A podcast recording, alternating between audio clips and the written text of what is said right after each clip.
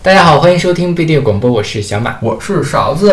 哎，上期我们跟来者不详的不祥老师聊了一下他的生活啊、感情啊、经历，还介绍了一些他喜欢的歌。然后我们的节目还没有做完嘛，我们接下来还有七首歌会奉献给大家。那让布老师给大家打个招呼。Hello，大家好。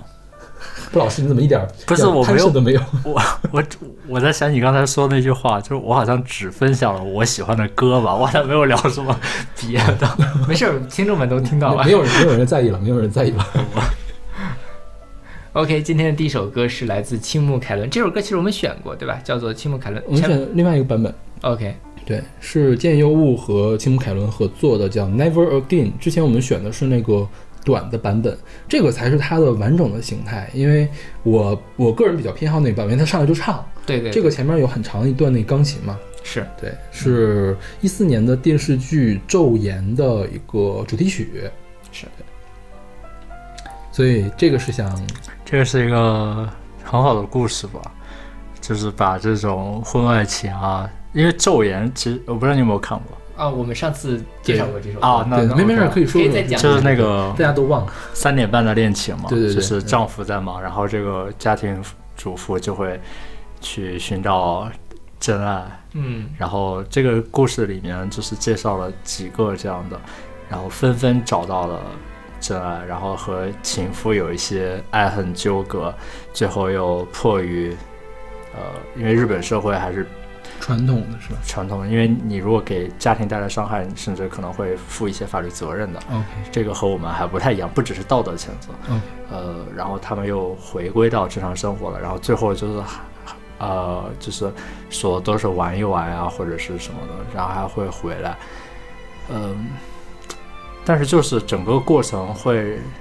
让人觉得不被爱的才是小三吧，你会觉得就是把婚外情写的跟真爱一样，嗯，对，可能主流的人是会看了会觉得这这什么傻逼啊，然后婚外情就是都是偷情而已啊，但是，呃，你换个角度看呢，你会觉得就还是挺好的。就是头一次把婚外情写的这么文艺是吧？对，我是觉得是写写的很深刻吧，其实。当然也很文艺，我就是非常关注文艺的那一面。那个，因为我特别喜欢这个原声，见优物做的这个原声，呃，就是很为这个电视剧增彩。我觉得，就里面最有名的画面不就是那个上户彩骑着自行车在一个夕阳的下面，然后就伴着那个嗯 Never 嗯 Again 嗯再往前走那个，好多那个 MAD 也做这样的那个剪辑。其实这首是整个这个电视剧的主题曲，嗯。呃，很多地方都放过，嗯。但我从来就我之前没有听过它的歌词，，OK，就是大概好像一句我都没有什么印象，我是觉得这个旋律很好听，嗯。然后就是当时选歌的时候，因为这首我其实经常会循环播放，但我没有看过。我那天一看歌词，我觉得就跟他这个非常契合是和他整个的剧情啊，还有他要表达的东西非常契合，觉得是一个很好的作品。所以你自己也是这么认为的，不被爱的才是小三是吗？嗯，我本身没有一个太，我本身没有太多的道德感，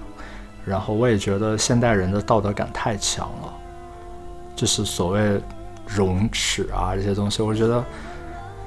呃有点过高了。比如说我们现在看一些零零年前后的一些电视作品，那个时候，比如说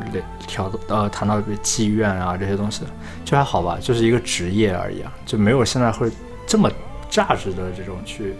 给负面的评价。嗯就比如说一个大宅门里面，就嗯娶个妓女也好呀，或者是去嫖娼什么的，就我是觉得是一个社会的侧面。那我本身是一个，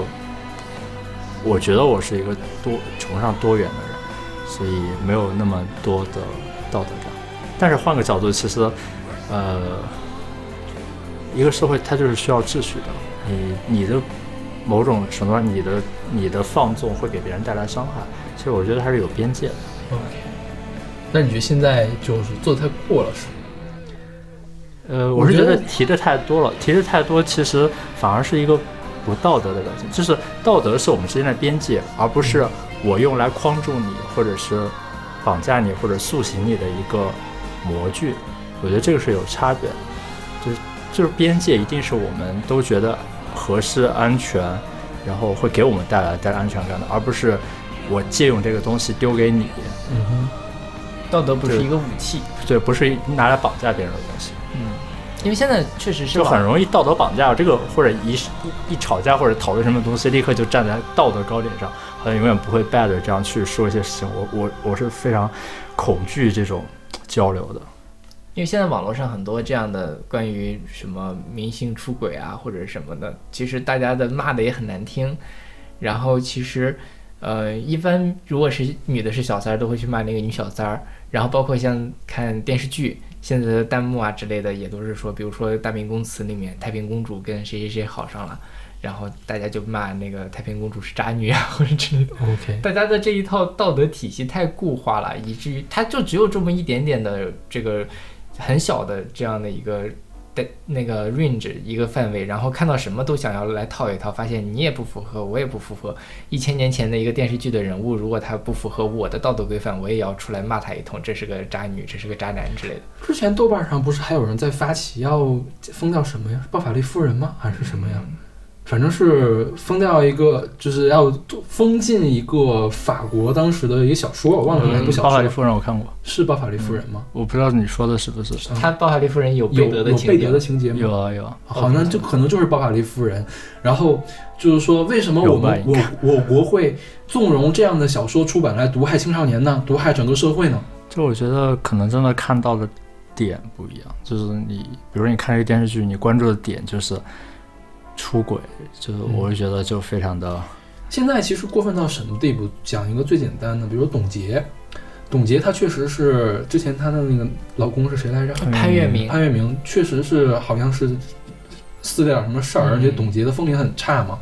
结果呃，不管你董洁在《如懿传》里面演成什么样子，大家都是一水儿的去骂董洁。对对，我觉得这个就有点过分了。而且就是两性的道德是，呃，我觉得可可能跟我们每个人相最相关的。嗯其实每个人你你就有你人性的这一面，嗯，所以不要给自己，甚至道德很多时候要求别人，自己好像怎么就可以要求明星、要求公众人物。我是觉得就你首先把他当一个人来看吧，这是一个基本的。另外，我比较恐惧的其实不只是这种性道德，嗯哼，呃，可能是一些价值的道德价值这种东西，比如说新闻里面经常会说到的谁谁谁爱国不爱国，这个就哇，这个骂的都简直了，就是觉得就非常之可怕，因为这个东西没有人敢说自己不，就是没有讨论的空间，是。你就会被淹死。而且就是这个也屡屡都很好，是你对一些呃境外的艺人啊，或者是华语，就是其他的，比如说那个台湾的那个送去日本办展的那个书法作品，就很多人就发什么的，然后我就觉得就大家哪来的这么强的主人翁意识，好像故宫里的东西都是你们家的一样，就是不能打开看，不能去欣赏的。就是这个是有讨论的空间，我是觉得你会有一些考虑，但是一上来就把它就就像你说站在道德制高点上，对对，然后就是说什么谁谁谁就是台湾故宫出卖了整个中华文明，利益啊什么，我觉得哇好夸张啊，就是嗯，我昨天还看了一个事儿，就是我在看那个 B 站的视频嘛，就是有那个游戏的 UP 主，他做的是那个密室逃脱类的那种游戏，但是做的非常的精美，是那个那个赛博朋克那种风格嘛，就是达芬奇的时候那种风格。然后他就说了一句，说那个呃，西方的古典建筑的技能点跟我国可能点的不一样嘛。他说他更喜，他觉得那个更喜欢西方的那种风格。然后他马上就求生欲特别强，说，但是中国的建筑呢是世界最牛逼的。然后，然后弹幕都说啊，这个求生欲好强呀。然后最后这个节目结束了，结束的时候说我们下期再见。顺便再说一句，中国的建筑建筑水平世界第一哦。就是已经到了这样一个地步，就是他他其实是意识到了，如果他不说这句话的话，就会有人来追着他说，你凭什么说国外的好，国内的不好？你是不是就是个呃精精日或者是精什么精神上的外国人？就好好夸张。对。对。就是很多事情现在就没有讨论的空间了。对，你做什么事情，你都得先跳出来说，OK，我是什么什么，先要站队，先要站队，先要站队好，但是问题是，你站了队，你就没有办法再讨论了。是。就可能没有不是很有意思吧？去聊这。其实我分享这首歌不是说要讨论这种两性道德，嗯是要要出轨啊，因为它单纯的比较好听，是吗？呃，其实我我比较关注它里面的是，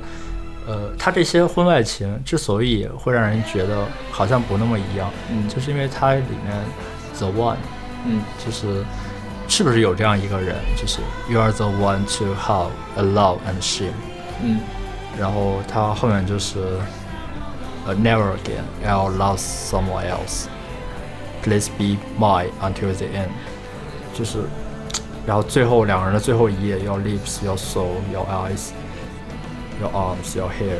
your heart，就整个这个他描述的就是这个人就是不太一样，嗯。就不是说我我是一个家庭主妇，我闲着没事儿我偷个情满足一些，呃里面可能有一个已经没有什么夫妻关系了，然后他出去满足一下这种需要，这不是这种一般野偷情，或者是我欣赏一下是，就是不是这种这种东西，可能是有可谴责的空间的。就我觉得也没有什么可谴责，就是你愿意，这个是我是觉得这是人家夫妻的事情，嗯不是跟我有什么关系。嗯呃但是我会觉得这个东西我不会觉得，我就不会去推荐它。我推荐它的时候，我会觉得是不是存在一个这样的 the one。嗯就是你明明已经，因为出轨其实背负的是很大的一个道德或者法律或者是嗯精神成本的，甚至可能和整个的一个社会关系都要说不的一个嗯哼一个一个状态。我觉得是不是有这样一个人，让你去做自己或者愿意去付出？因为其实我本身就很犹豫嘛，然后我觉得没有这样的人是我是不会的，因为我觉得趋利避害的考虑嘛，呃，然后但我也很想有有那样一个人，就遇到一个人，呃，变成一个我可以深入挖掘写诗的这种爱情，maybe 吧，但是就很遗憾就没有，就是呃，可能有过，有可能会发展成爱情的一个，但是就就没有了，就就我会觉得挺遗憾的。我不知道你们你们会觉得有有这样的感情，或者是就是 the one 的那个感情，对对对，暂时还没有，就是到不了 the one 的那个地步。就是不可。我不知道你们有没有看过一本一本小说，就是挺有名的《失乐园》，嗯，那个渡渡边边淳一，渡边淳一写的。哦，就是《失乐园》那个书里面，然后他其实有，呃，就是里面的男女双方，男方好像还大个十来岁，然后也有一定的工作，但是到了一定的瓶颈吧，就是很难再往上升了。然后女方也有也有一个，就是工作比较好的丈夫，然后他们就是相遇之后变成了前期是炮友嘛，就是然后就发现能够在 sex 方面合拍的这么合拍的人，就是灵肉相交的人其实很少，然后就是慢慢的就不可控，然后一直到呃可能约了好多好多次之后，然后约到就已经被家人发现，然后也不可收拾，然后后来他们选择最后的方式就是服下砒霜，然后在 sex 的时候就死掉然后呃，因为死了之后，好像不知道有没有吃药的原因，身体会僵直，所以他一直处在一个啊。交合状态。，OK，对，然后会很极致。然后它里面其实分享了另外一个案子，就是呃，我们我们法学院比较关注实际的案子，就是一个检检察官，他是一个检察官那种调调查报告里面分析分析的事情，就呃一个呃杂货店的这种老板还是什么，反正就开一个类似于饭店或者杂货店这种老板，然后他的跟一个小员工就是私奔的故事，然后他们两个人就是整个私奔的情节是那个呃女方把那个男的杀了，杀了之后把他的呃重要部位割了下来，然后有后来不知道自首还是被抓到了，然后抓到的时就把他们整个相遇或者在一起整个过程写了，就是理解那种感觉，就是呃，当然他们有窒息的层，就是在那一刻你就只属于我，然后就是一不小心失手，其实他不是故意杀的，就是就是可能男方要求要窒息，但是可能也玩过很多次，但是没想到那次真的就窒息了，然后他很淡定，就是把那个部位带走了，他就觉得他的老婆不能让他的老婆再碰到，因为不然去给他处理尸体的时候会碰到。然后，然后因为整个日本好像对这个事情就会，嗯、就没有道德感的，没有没有，就是可能也会分时期嘛。在他这个案子出的时期，就是大家还属于一个在人性和就是法律道德这种规则的这种在平衡或者选择的时候，更多的人其实投了呃感性的一票。就像我们看这个电影里面，我们不是一直在谴责他，还会被里面东西感动，可能会投这一票，所以他判刑判的也不是很重。OK，对，就是我其实我会觉得是不是有这样，呃，就可能很好的爱情或者很好的关系有很多种，但是这就是渡边淳一里面写的这一种，或者是这个《昼颜》这个电视剧里面的这一种，我会觉得是好的感情中的一种。我是觉得如果遇到了，还真是不要错过。至少你认为它是好的感情，对吧我没有啊，我是我纯欣赏，我是觉得是挺好的。？OK，对，我也挺想有的啊，就是没有人来找我啊，so sad。好想去看一下那本书啊，听中医讲。对，那个那个，我觉得是渡边淳一他的书我都很喜欢看。嗯，喜欢看的原因主要是里面有很多露骨的描写，对啊，然后《失乐园》是它里面我觉得写的最好的一个，就是它不只有露骨的描写，它还有很深层的一些讨论，嗯而且现在出了一个全译本，我最早看的还是删删减本 对，然后后来出了个全译本，就把它细节写的很多，尤其是当时他那个案卷材料啊，其实写的都是比较露骨的，呃，我觉得还挺好的。然后他们两个一一起，比如说躲在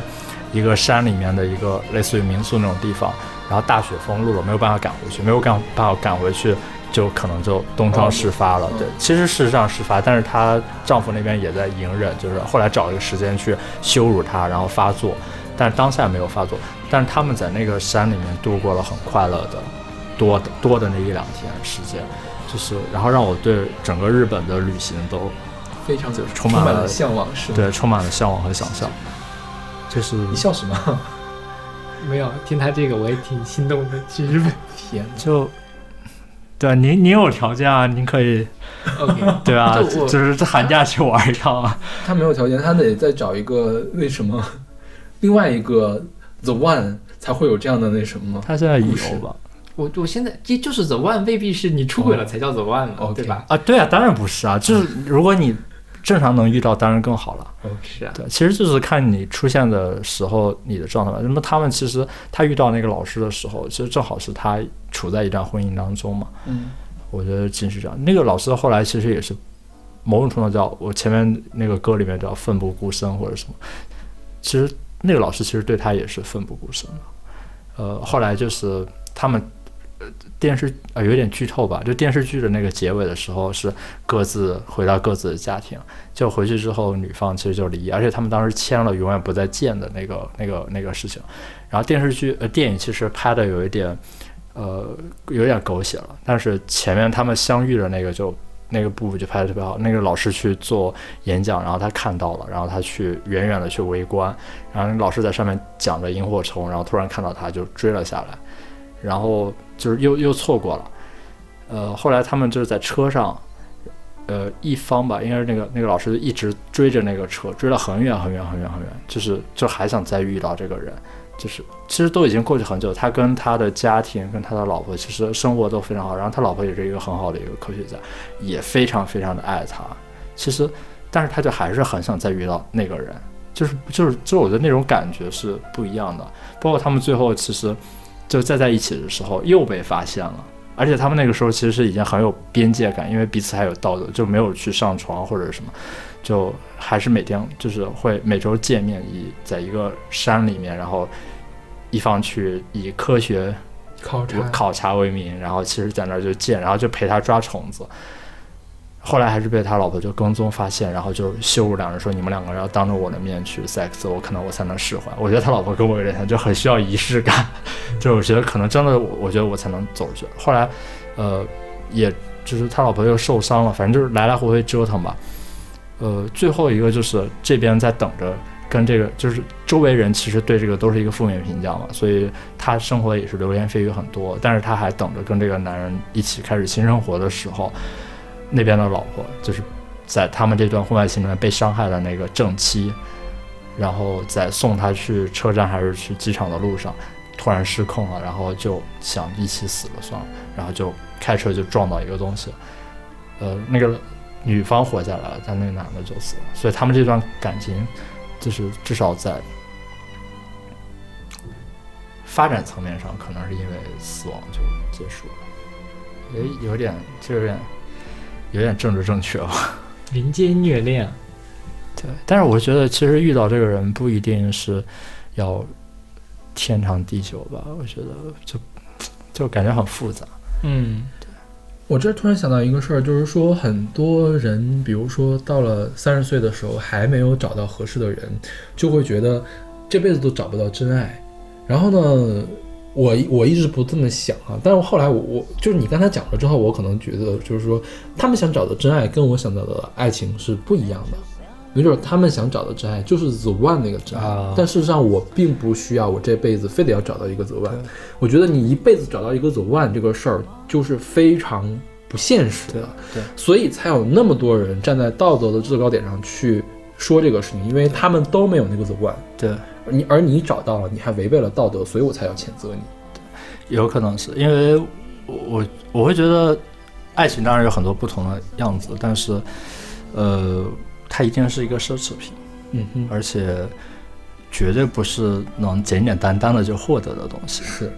你肯定要付出很大的代价。对，呃，如果是要陪伴，其实能做到陪伴已经很难了。很多人可能就觉得婚姻也好，或者爱情也好，就是一个陪伴呀，或者是彼此给彼此安全感呀，什么这种恋爱状态，其实一个好的恋爱状态当然也是很好，但是可能和我们讨前面讨论的那种还是不太一样，至少类型上是不一样的。我会我会对前面所讨论的这种会有心向往之的感觉。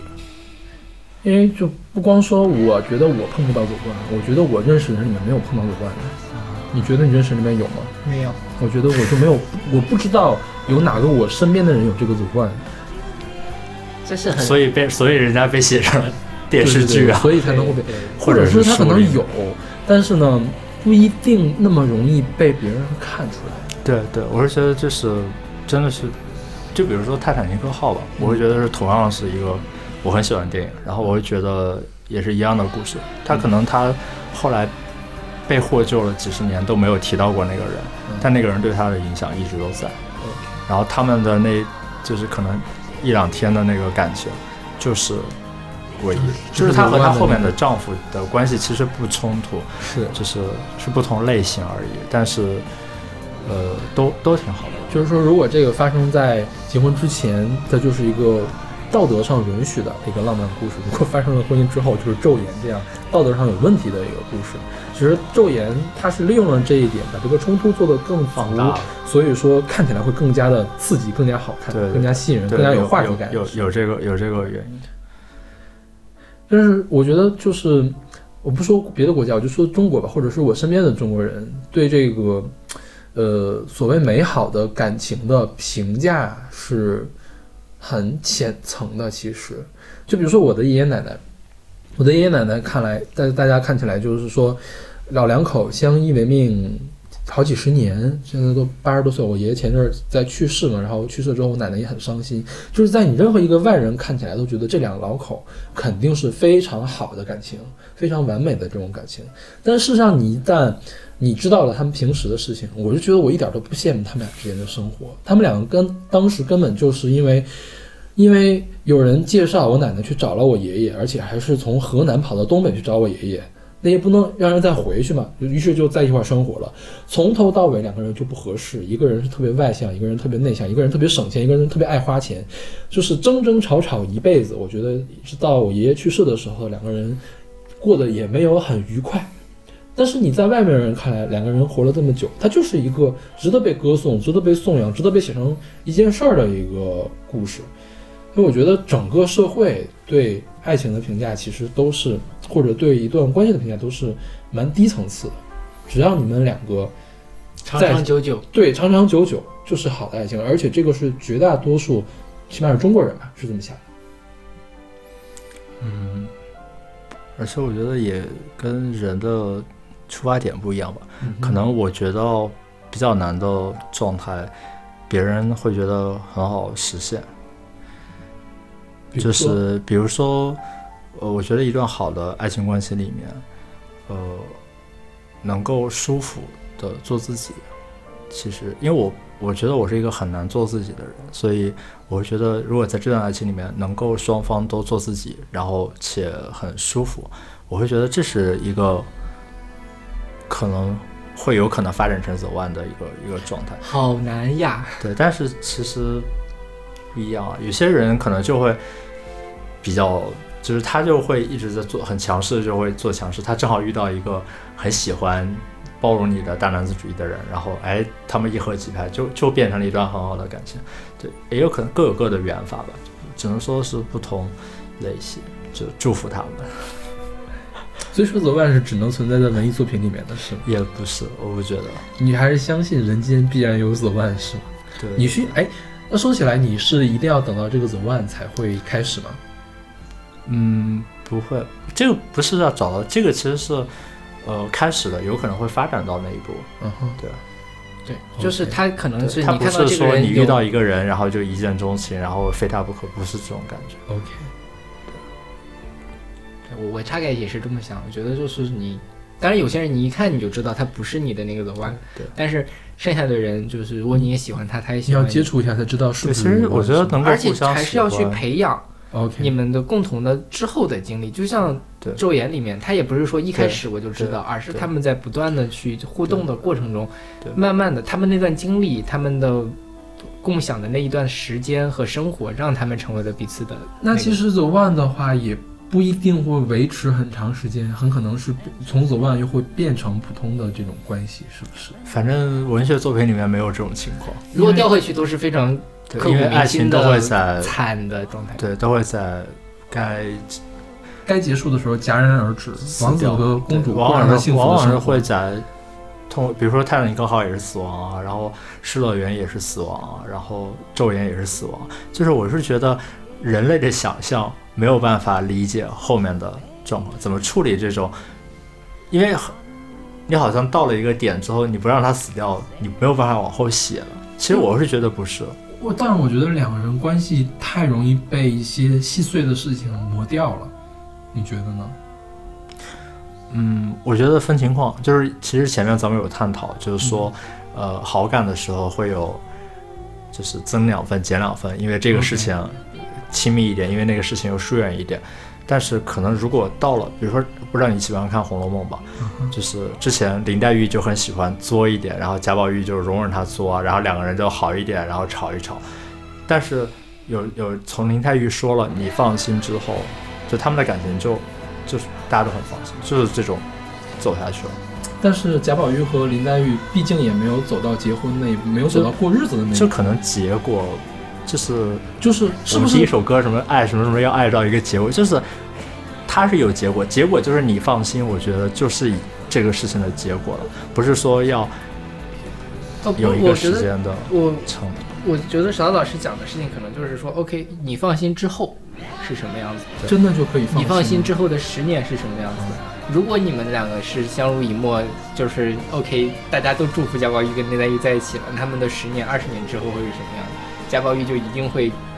一辈子对林黛玉一个人好，林黛玉的小脾气就一辈子都不会再像贾宝玉那样就折腾来折腾去。呃，我觉得、这个我觉得是分人吧，就是每个人有自己的。我觉得这个很难，这个很难，就是你想文学作品都不写，并不是因为后面不好看了，而是因为后面没发现。不一定会发生。就是我举一个不太恰当的例子吧，《如懿传》，《如懿传》乾隆也对如懿说了这句话，但是后面就是就是一切都变了嘛，是不是？但是这个也是分人，这个也是分人。我真的我是不太清楚是不是有这样的对我，嗯，我我觉得是这样。之前咱们在节目里面聊过，就是贾宝，呃，贾琏跟王熙凤，其实他们当年可能也像贾宝玉跟林黛玉一样，从小玩到大，这个样子。然后后来也是 The One 是吗？后来就变成了那个样子嘛，大家都知道，就是、嗯，这是网上的一个说法。但我觉得是，当然这个事情你最后可能一开始好，可能像贾宝玉。林黛玉一样好，最后会是什么样子，大家都不知道。但是至少这是一个基础。最近我看了一个纪录片叫《四个春天》，它其实就是讲的老两口，一个结婚了五十年的一对父母，就是因为是儿子拍的他们的一个纪录片嘛，他们的日常，你就能非常深刻的在里隔着屏幕感觉到他们是真的是彼此的经过五十年的磨合那样的互动。当然肯定也会有吵架什么，但是你完全不会怀疑他们七不七老八十了是否还是不爱着对方。是非常非常的爱的，他可能这个我觉得也是一种形式。我觉得两就一段关系里面，不论是爱情也好，或者是婚姻还是家庭，长时间或者短时间的，它有不同的，有这种呃灵的属灵的这个相交流的，然后也有属肉的这种相交流的，就是所谓我们日常琐事啊这种鸡毛蒜皮啊，或者是身体啊这种亲密啊，还有灵肉相交的。嗯哼，就是不太一样。如我是觉得，可能贾宝玉和林黛玉她还比较前期，就是没有，就是他们可能还没有发展到走完那些，因为他们是属灵的相交。对。然后贾琏和王熙凤呢，可能是肉的象征。然后我会觉得，可能道子万这个一定是灵肉象征。OK，好难。好难，就是没有就是看到就是过特别我也我也觉得是要要得到或者怎么样才好，我会觉得就是只是一个愿意分享的一个，会觉得蛮好的一个事情。对，这就是或者像看了一个作品，我会觉得这个作品很好，对我觉得但不是说你要去演这个作品。所以四个春天算是 The One 吗？那两个人，我我觉得是啦。我觉得就是我觉得如果你能够通过这些传达给别人那种，我是觉得是。那我觉得四个春天是一个非常值得去一看的东西。快去看它可它可能会给你一些信心，因为我其实对这个事儿并没有特别大的信心。我一直不觉得我这辈子真的能找找到一个灵肉相交的一个人。我觉得其实真的是我只有我有七十分，我就很满心满意足了。对我，那我给就像《四个春天》是因为是导演的儿子来拍他的父母嘛，他父母也是很早的时候就认识，然后那个时候五十年代的时候也是没有钱，所以他这个男方是一个老师，然后女方大概初二就辍学，然后两人就在一起。但你这是他们关于过去的五十年前的事情，但现在你就可以看到是，比如说他们俩会在一起唱歌，然后或者男的去拉琴，然后女的在那里唱戏。包括他们一块儿去登山，这但是你这这我觉得就是可以算是精神上它是有交流的。那在呃日常生活上面，比如说他们会互相的理发，然后再比如说也会有很戏谑的成分，这个偶尔开个玩笑之类的，互相有调侃，然后无论怎么样相视一笑都是哈哈哈大笑的一个东西。就是我觉得这个状态其实是我自己特别渴望得到的一个状态，因为我我自己其实是希望。一个特有长时间的感情，对我来说很重要。那在这种情况下，我希望我长时间的感情，它可能并不会像我们刚认识的时候那样的猛烈，那样的天雷勾动地火。但是我觉得，如果我能够把它经营好，而且那个人也是一个对的人，也愿意把这件事情经营好的话，它可以变成一个更高级的状态。那我认为的更高级的状态，就是《四个春天》里面的那样一个状态，是有默契的。然后是愿意互相去扶持、去包容，然后你们也有精神层面的交流，你们有生活日常上面的交流。跟时间有关系，像呃或者是类型来说，就是我是觉得达到灵肉相相合的一个状态是，我们彼此，你知道你是谁，我也知道你是谁，我知道我是谁，你也知道我是谁，我们才有可能互相认识。然后我爱上你之为你，你爱上我之为我，我们才可能会灵肉相交。呃，你刚刚那个就是或者疑虑吧，我觉得可能现现代人都会有想，因为首先我我不确定我是谁，因为我是感觉一直在变的，然后我也没有办法确定你是谁，所以我们只是互相的在了解，在了解，这个就会让人觉得是一件周期很长，或者是一个。什么事？就是有些人可能会比较简单，比如说像我想象当中的那个年代的人，可能就你是你是教师，我是医生，然后我知道叫什么人，就是我们可能很容易建立联系，然后去就是滚雪球走下去，达到一个很好的爱情的状态。但是现在就我不只是医生，我还是我还是这个，我还是那个，我我有很多的角色，然后我可以今天是我，明天不是我，我会增加的信息，被被各种信息轰炸，然后我三观也不断的在重塑，就有很多的原因导致可能现在会觉得这是件很难的事情，呃，但我认为这些，我甚至不觉得这些东西就是看上去很复杂的东西，它是你的本身。我是觉得它不是你这为你的东西，它是你就是你身上贴的各种衣服，或者是花纸片，或者是一些迷障。嗯，我很我觉得我我很希望能看到别人他那个人本身的样子，就是有些人会正好有机会你认识到那个时候，哎，你就会很心动。就我觉得这对我来说是一件很好的体验，然后我也很希望他能有。机会吧，认识我，因为我是觉得我还是一个蛮好玩的人，对，但是就可能 timing 也很重要吧。哎，我们聊的好深入啊！没有没有，就没有什么个人的那个，就就纯讨论。因为我觉得这讨论挺有价值的。我觉得你刚才说的那个很好，就是了解。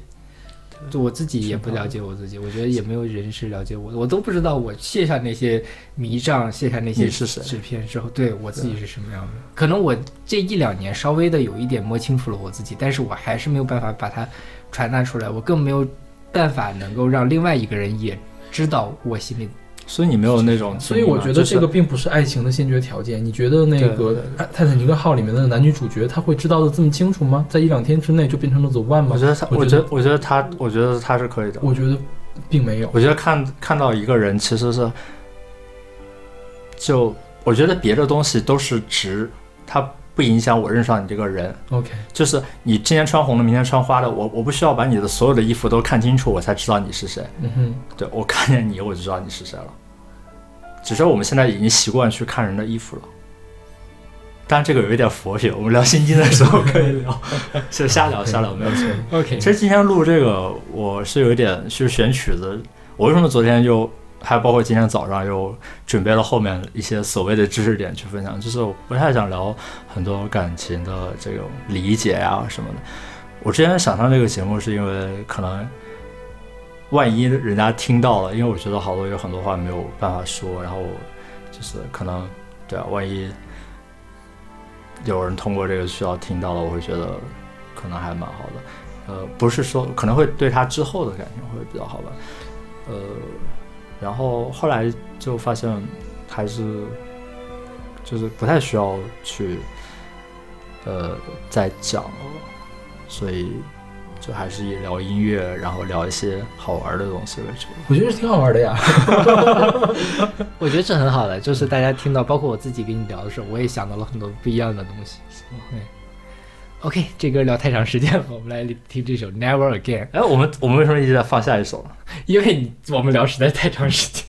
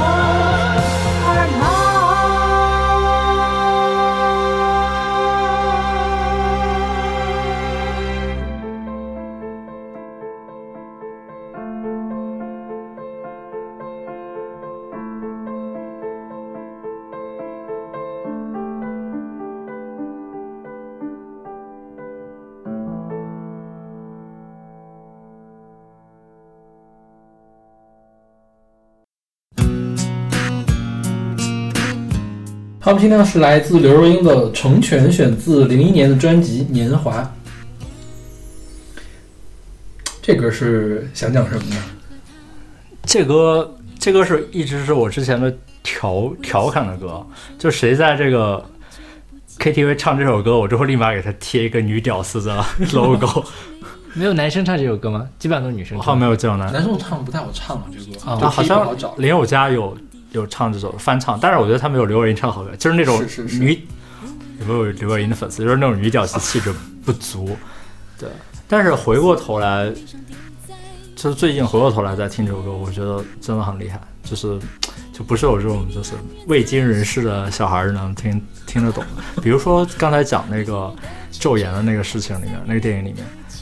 如果那个最后他那个老师的妻子，就是所谓正牌正妻，如果当时听到这个这首歌《成全》这首歌，可能对，就他也追求他的幸福去了，然后也不会带着内疚然后过下半生，然后人家也是幸福的去看烟火了。就该放手的时候就要放手，是吧？就是如果你得不到了，就要成全。也不也不是，其实呃应该是这样说：如果你得不到，你成全了，你会过得好一些，而不是说你就应该去成全。哦是这样的。其实我也不知道要表达什么吧。他在纠结。他在纠结什么？你好懂他哦，我没有在纠结，我在纠结？他否定了你，你快反驳他。反正这它里面其实就是一个人的成全好过三个人的纠结啊。我没有什么可成全，因为没有人在纠结这个里面 这个事情里。就是还回到为什么刘若英唱的比林宥嘉好，我觉得还是因为刘仁佳的那个林宥嘉的语气不够。所以你就很不喜欢林宥嘉的不是不是对。不是不是，是因为刘若英在女歌手里面算语气最最最最足的人了。就是之前有人曾经评价过，刘若英就应该去搞什么呢？去搞帕蒂史密斯那样的事情，就是自己写诗自己来唱，哦因为她很有诗人的气质，她可以把这个话讲得特别的清楚，因为他还他还去做演员嘛，所以他其实是有一部分是自己在抒发，有一部分是表演给你看。对对所以这个情绪感染力会比较强对，感染力很强，你就会觉得他讲的太太是一个真事儿了。对对对。但林宥嘉那边呢，是好听的，而且呢，在音乐上来说也是比较完美的。不过就是他没有把重点放到要感染你这一边儿去。其实我觉得是刘若英这首歌唱的别人永远无法唱出来的一个点。对，所以就像那个辛晓琪的领悟，就别人唱都不是那个意思。对，但是我觉得刘刘那个刘若英的独特程度可能比辛晓琪还要强一点，因为辛晓琪也跟那个徐佳莹一样，就是她属于歌里面有歌手，歌里面有情绪，嗯，但刘若英就是说歌里面有语气，跟谁像呢？跟李宗盛像。哦，就李宗盛的歌别人没法唱，刘若英歌的刘若英的歌呢，别人也不好唱，嗯是一样的道理，我觉得是这样。就我当时是在两首歌里面选了一首，还有一首我们没有在一起然后里面有一句就是，呃，跟他这这也是之前的一段故事吧，然后别人跟我说了，就是跟他走吧，管他去哪样，然后就。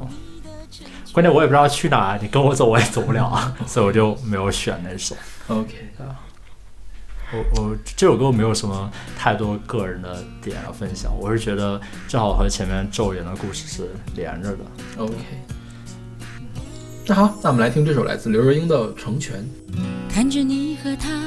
走到我面前，微笑的对我说声好久不见。如果当初没有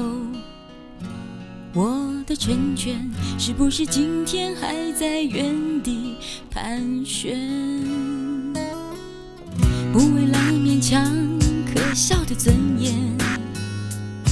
所有的悲伤丢在分手那天，未必永远才算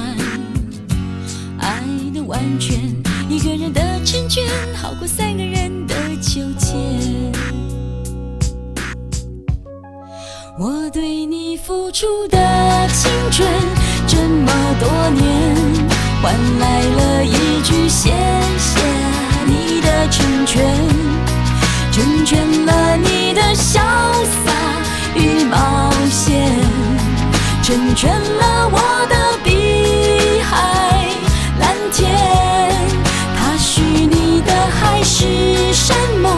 蜜语甜言，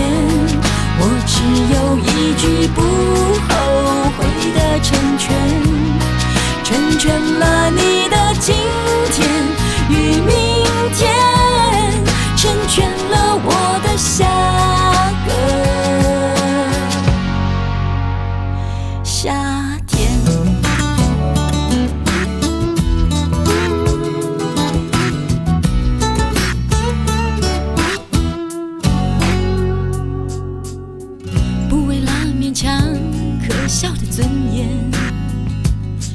所有的悲伤丢在分手那天。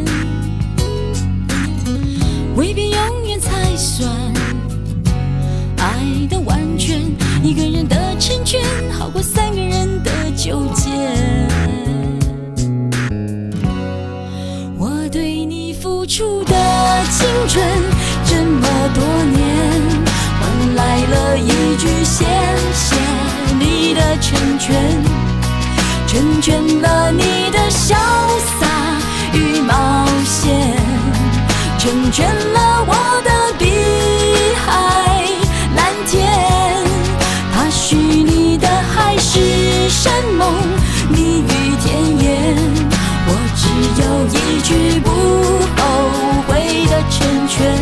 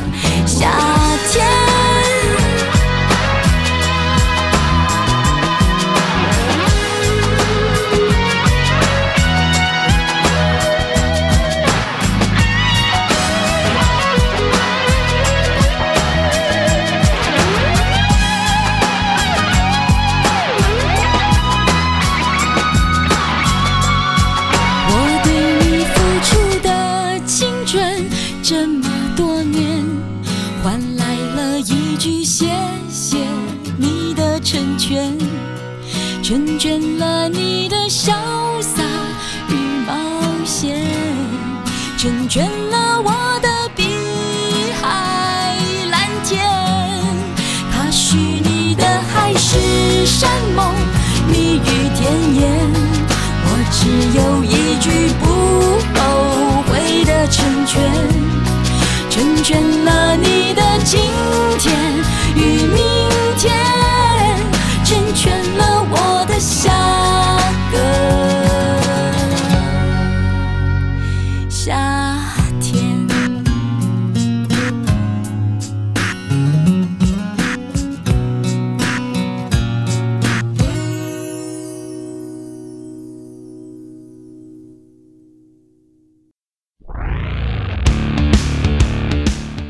们现听到是来自 Muse 乐队的 Uprising，选自他们零九年的专辑《The Resistance》。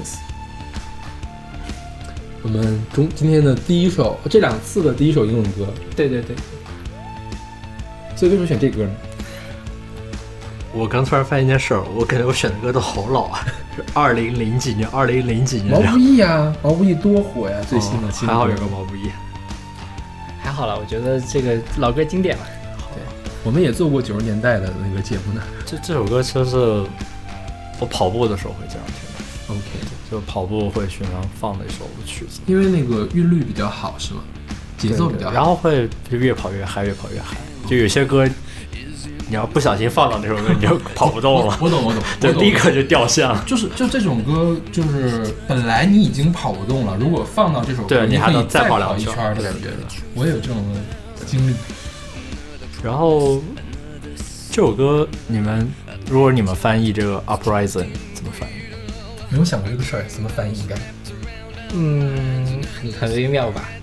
就我看他们那，我就在那个网易云音乐是底下看到有人说是起义了。对一二年的时候伦敦奥运会，然后说这个 Muse 上去演了这首歌嘛，然后这个主主持人就是说啊，刚才这个 Muse 演这首歌叫做《上升》，上升可还行，就是他特意规避了一些比较敏感的词汇，啊啊啊对。哦，我是没有想到这个点，居然还能翻译成上升。对，就他因为我觉得起义其实翻译的不太准确，因为起义有可能会带有我们说是农民起义因为中就汉语和英语的差别。我之前翻译了呃一本书，就是叫阿拉伯 Uprising 就里面涉及到这个阿拉伯起义，或者有人会发阿拉伯革命什么一些东西。但是我们当时就和另一个老师就是商量，最后没有用起义这个词，就会觉得它其实会带有一定的呃政治的或者这种评价，或者是我们既有的一些理解来看待这些事情，所以有些时候是我觉得不够准确。我们后来翻译成风暴，风暴。对，然后也可以是阿拉伯反抗风暴，阿拉伯反抗风暴，反抗风暴，因为它是自发的，就不是那种有组织我们要闹革命啊，我们要怎么，不是这种，对，它是一种，而且它也没有那么有秩序，所以就会翻译成风暴。我觉得这个其实是，嗯、呃，想借这个话题往后面聊的话，就是我们对于既有的这种规则去打破的时候，有可能是去革命，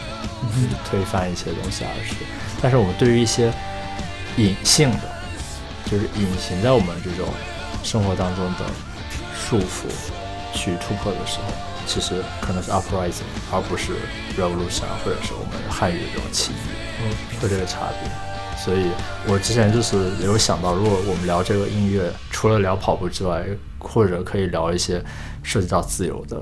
话题，因为我觉得其实可以聊的涉及到价值的东西不是很多，就是很核心的，要不然聊爱情，要不然聊自由，要不然聊公平正义的这种东西，要不然聊安全，其实可能就这么几个核心词。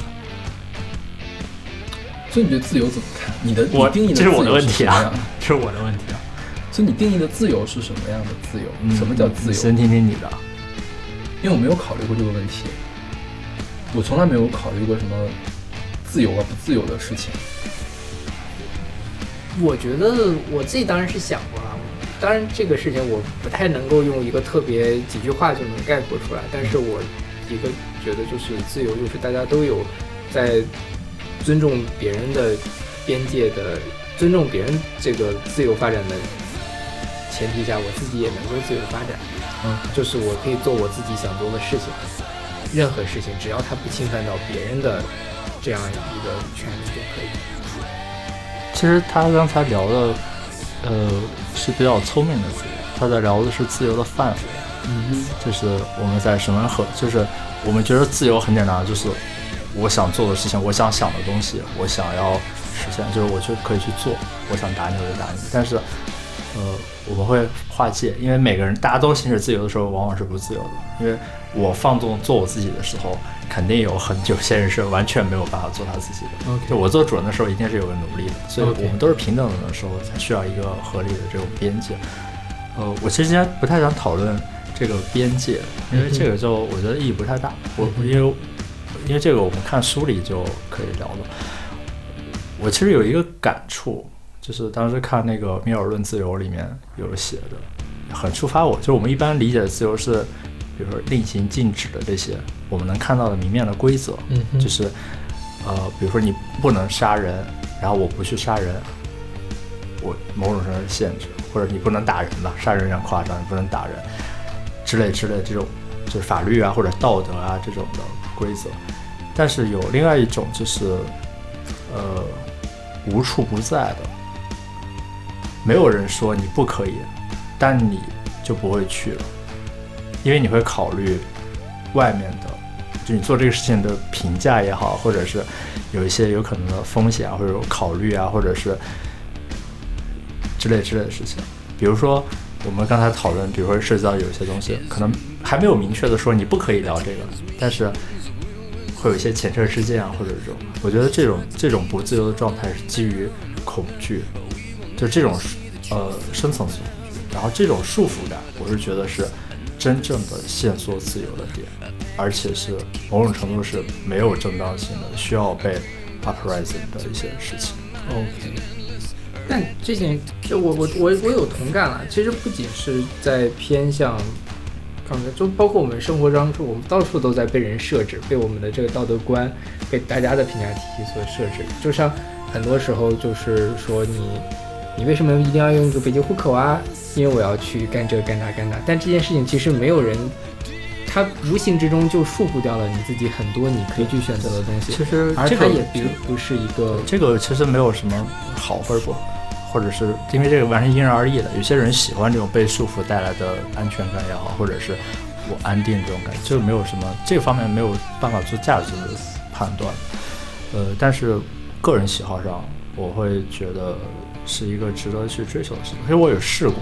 就是不自由的点能够就不是实际的，就是你有没有选择吃饭或者不吃饭的自由。其实某种程度上是没有的。呃，我之前有试过一段时间，就是比如说斋月的时候去封斋，其实完全是我自己的事情，就是我吃不吃饭，但是它其实会带来很多的负面效应，别人会觉得，哎，你可能是一个有信仰的，然后会不会跟恐怖会有什么关系？或者同学啊会觉得，哎，你好像跟他就不一样了。嗯对，因为你是白天不吃饭，你有好像你守了某种规矩，你就变成不一样的人了。会有，然后我会考虑是不是我能坚持，我就不吃饭，就是继续守着我。我觉得我就想做这件事情，还是我要考虑跟大家变成一样的，就会有这种边界感。某种程度上，我们在讨讨论自由不自由，其实是我们能不能舒服的一种，大家都舒服的一种一种状态。其实这个是跟我们更息息相关的那种国家层或者是那些大的东西哈，宏大叙事的东西，其实跟我们没有太大关系。呃，在有些方面，对，比如我们，比如一般，其实问自由是什么，就是我们一般简单来说，它有三个层次，这是个知识点。知识点开始。对，然后一方面是，比如我们说自由的范畴，一方面是良心自由，但是它是一个非常就是良心自由，它是一个比较绝对和广义的一个自由，就是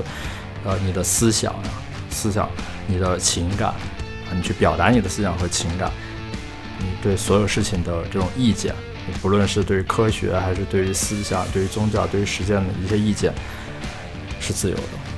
然后另外一个就是，呃，能够自由的根据自己的一些特定规划，然后做自己喜欢的事情，呃，并且愿意承担后果。然后你做这个事情，你这个行动，思想自由是绝对的。然后你的这个行动，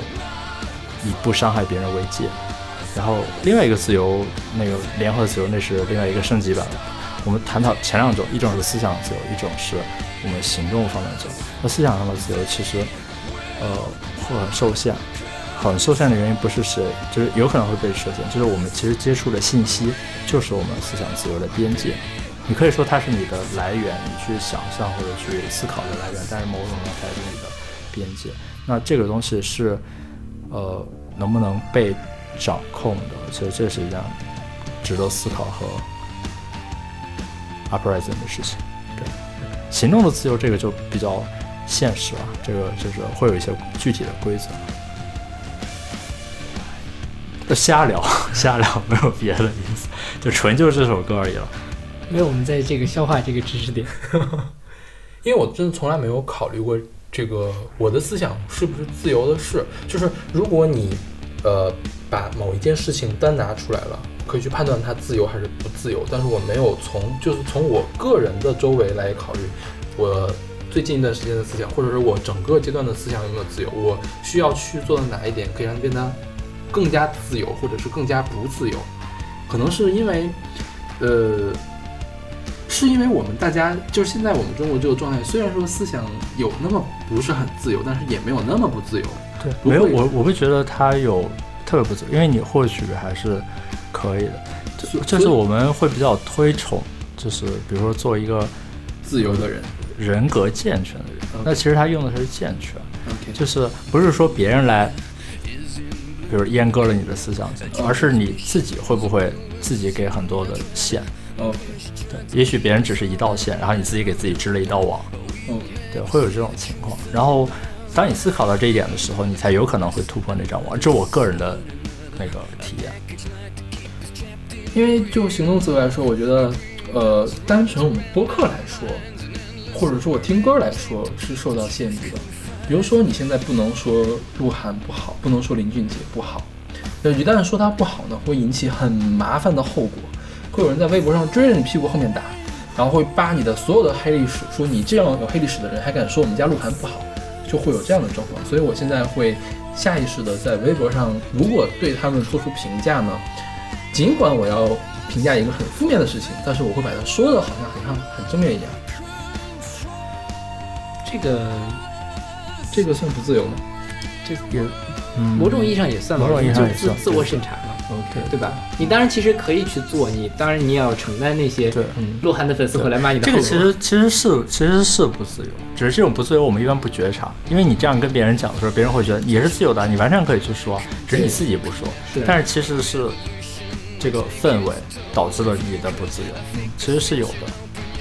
然后我多说一句啊，是我我我并没有很讨厌鹿晗了，我没有讨厌鹿晗。求这个生欲好这个不是这个不这个真的不是球迷，我只是单拿出来，因为因为确实鹿晗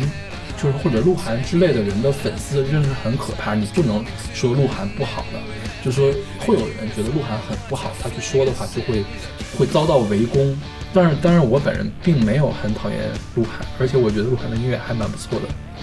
我们我们前年去年把鹿晗选到年啊前年吧，把鹿晗选到前50对前五十前二十好吗？是前二十是我给顶进去的。蛮好的。我们就听听这首歌吧，我觉得比较的哎，我们之。前放过缪子的歌吗？好像没有，白白老师那期没放吗？我不记得。因为我们跟白白老师讨论过，就是史上最难听的奥林匹克歌曲主题歌，然后大家都说缪子那首歌难听，白白老师说，难道不是比尔克的那首歌最难听吗？这就是奥运的歌曲吗？不是，这也不是奥运的歌，但他一二年的那个伦敦奥运会的主题曲是 Muse 的，是缪子出来。对，我操！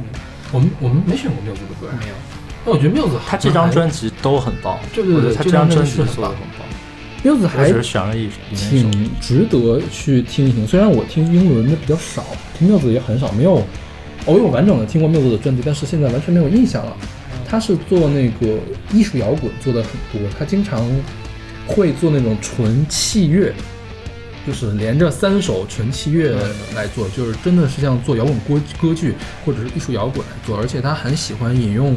什么拉赫美诺夫的曲子或者是肖邦的曲子。他这张专辑里面就有连是着三首，嗯，就是那个词儿我忘了，叫名字我忘了。其实这首专这张专辑叫 Resistance 嘛，对就就是这张专辑就比较比较好听，别的专辑我好像听的也很少。OK，所以你听英文歌会比较多吗？因为我觉得之前我都是中，就就是是大街上放的歌曲，这歌大街肯定不会放。不 不会吗？我不知道。这个歌可能会在一些那个，比如说 H&M 啊这种店里面会放，OK，就是商场里面会放，会显示自己逼格的时候会放这样的歌，我不逛 H，因为它也会，呃，排行榜排的还可以，起码在英国榜上排的不错。因为 Muse 的话，格莱美拿了两个，然后水星奖有一个提名，好像就是这本专辑有一个水星奖的提名。OK，还挺那什么，就是属于是流行度也有，然后评论度也就是艺术成就也有的这个乐队。OK，那我们来听这首来自 Muse 的《Uprising》。Is in bloom. The PR transmissions will resume. Now try to push, try to keep us all down, down, and hope that we will never see the truth around. Another promise, another scene, another a package like to keep us trapped in greed. All a green belts wrapped around our minds, and endless red tape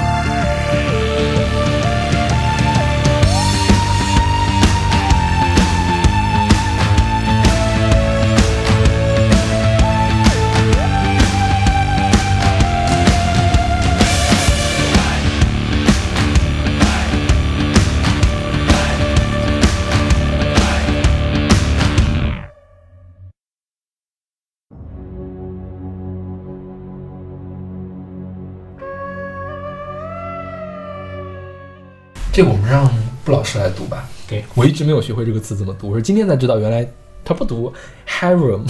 哈利姆，嗯，哈利姆，所以你学过阿拉伯语吗？嗯，你是正正儿八经学过阿拉伯语的是吗？嗯，OK。那那你来你来你来介绍一下这首歌吧。我不太知道这首歌的背景。这首歌就是不是沙拉沙拉布曼曼的，嗯。叫叫什么？哈利姆，对对吧？嗯。是他零三年的同名叫哈利姆的这张专辑里面的。对。呃，有的会把这个，呃，我不知道你有没有看到那个词儿，应该是英文的，嗯。就是大概，呃，可以对接到《一千零一夜他这本专》，辑因为这个词儿可以翻译成后勾，中译就是《一千零一夜》，哦我买了这本专辑的引进版的磁带。因为它翻译成《一千零一夜》是不。就是好理解，但是嗯好理解也包括跟歌词也理解，嗯但是它不准确，因为《一千零一夜》的阿语是，呃来来吞我来来，嗯，秀一下，呃请大声的秀一下，再来一遍。然后这个词儿直译的话，应该是类似于后宫啊、妻妾啊这种环境。因为《一千零一夜》发生的故事是一个后宫里面每天会送一个女孩进来，然后直到一个会很讲故事的女孩，然后讲了一千零一个晚上，然后把这个暴君给感化，对对对，然后他就是通过这种连续的故事。呃，我其实本来是因为我很喜欢这个，呃，这个区域，就是中东区，嗯哼，呃，也对这个区有很多的想象。然后我也后来我也在做这方面的研究，就是我专业也会跟这个相关一些。呃，所以我想，就是之前他说做侧写嘛，就是选一些你能代表你的某个点的，然后我就很想选一首这个这方面的音乐，但是好像几乎都没有版权，然后就没有找。我本来想听一些，然后看有没有喜欢的，比如像埃及有呃比较有名的歌唱的，就是有点世界上能排名的，就有点像、呃华语里面的邓丽君这种感觉，叫《乌姆克鲁颂》。然后，但他的歌我都没找到，反正或者是能找到，我也不确定是不是他的。OK 对，就没有。然后这首是之前就听过的，因为是英文歌，然后觉得有一点这种异域风情。对，然后我觉得也是一个很好的话题，就是可以聊一些，呃，有关这个区域的一些想象呀，类似于沙漠啊、神灯啊、啊阿里巴巴四十大盗啊，然后。嗯，我最我最开始接触这个，一个是看《一千零一夜》，当然就是那时候还有《天方夜谭》，然后里面有这些，呃，先说冒险的故事，然后以及一些普及了一些人事方面的事情。就比较黄是吧？啊，对对对对，它里面有讲一些，比如说，呃，信奴啊，这些娈童啊，这些东西还有这种东西吗？因为我觉得我好像买过一千零一。你可能买的是节买，儿童版吧，应该是。不是不是是那个北京燕山出的那种啊，那个删节版是删节的比较是比较厚的，叫《天方夜谭就就》，这么很厚就这么很厚的。薄。然后就是会觉得就很比较吸引我，然后它的这些点，我不知道你们有没有玩过一个游戏，就是那个辛巴达，不是不是那个呃波斯王子。轩辕剑，啊，没有。轩轩辕剑三里面有一段儿。就是它这个故事发生在威尼斯，然后中间就是各个城市，然后本主线是到了这个轩辕轩辕剑剑发生在威尼斯呀，对对对，它不是它这个起点，然后后面的故事还是一个中国背景的，哦它起点是威尼斯的一些事情，然后那个游戏打的特别的泪目，就中间有一段是呃达罗斯之战，然后有一个当时一个法师大石就是穿的那种阿拉伯那白色衣服，然后拿着圆月弯刀那种去入侵，在达罗斯那个地方，这是历史上的一个战争，就是唐军和大食国打仗，呃，然后有一个这就是唐对对吧？中国这边的一个法师，然后在那儿一夫当关，万夫莫开。然后他死了之后，那些人都围着他过，然后就看到那一幕的时候就，就特别感动。然后中间，呃，通过那个当时 RPG 游戏嘛，通过那个主角，然后有去到就是阿拉伯地区，比如说去到巴格达，呃，巴格达，然后还有呃大马士，应该不知道有没有去到大马士革，大马士革，然后也就剧情我其实忘了，但是他那个就是那种风情啊什么，觉得就特别的不一样，特别吸引。而且就是对于我们来说，这个这个对于中国传统中国来说是西域吧，对吧？但是就对于我们来说，就是一直是一种那种异域风情，而且很神秘。最近几年也是因为打仗之类的，也不太会有人过去旅游啊之类的。对，所以你一直是一个很对接触的比较少，但是呃，其实它算是就整个中东区，我觉得是人类文明的呃核心，嗯，就一个枢纽一它一直是文。明的中心、交汇点或者是中心。对，呃，比如说西方文明都是就希腊罗马，然后到了整个奥斯曼这边，呃，那时候可能还不是奥斯曼，就是这边这个帝国，然后再传回现在的欧洲，然后有了文艺复兴。其实它跟希腊罗马都不是太相关。然后像中国啊、印度啊，其实有一点远了，嗯，就是在世界范围上有点远，然后历史上可能也不用那么早。像巴格达还是大马士革，就是这边的这个古都都是连续五千年一直有人居住、有历史、有人居住的这种古城，就是现在毁于战火的这些，就和不是说你自己说你是几千年就是几千年的，这个是两河流域的历史嘛，就会挺挺有意思的吧。我觉得是这样，因为现在就是国际上恐怖组织闹得比较严重嘛，就大家对伊斯兰文化会有一种误解，会觉得伊斯兰的东西都是落后的、反制的。其实，在文艺复兴之前，伊斯兰的文化是比欧洲文化厉害的多的，是吧？有一段时间，因为文文艺复兴那个时候，那个基督教其实对文化的打击打压非常的严重。那个时候我我的印象中啊，我不知道，我的印象中应该是伊斯兰文化是更加先进的一个文化，是吧？其实对它在无论是在时候，无论是在文化还是在技术上，对都是比欧洲要厉害很多的。对，因为欧洲其实，在罗马之后，相当于就断掉了嘛，文化就断掉了，但是中东一直都在。其实是近两百年吧，近两百年可能没有赶上这个，就是像现代化、民主化这种转型的一个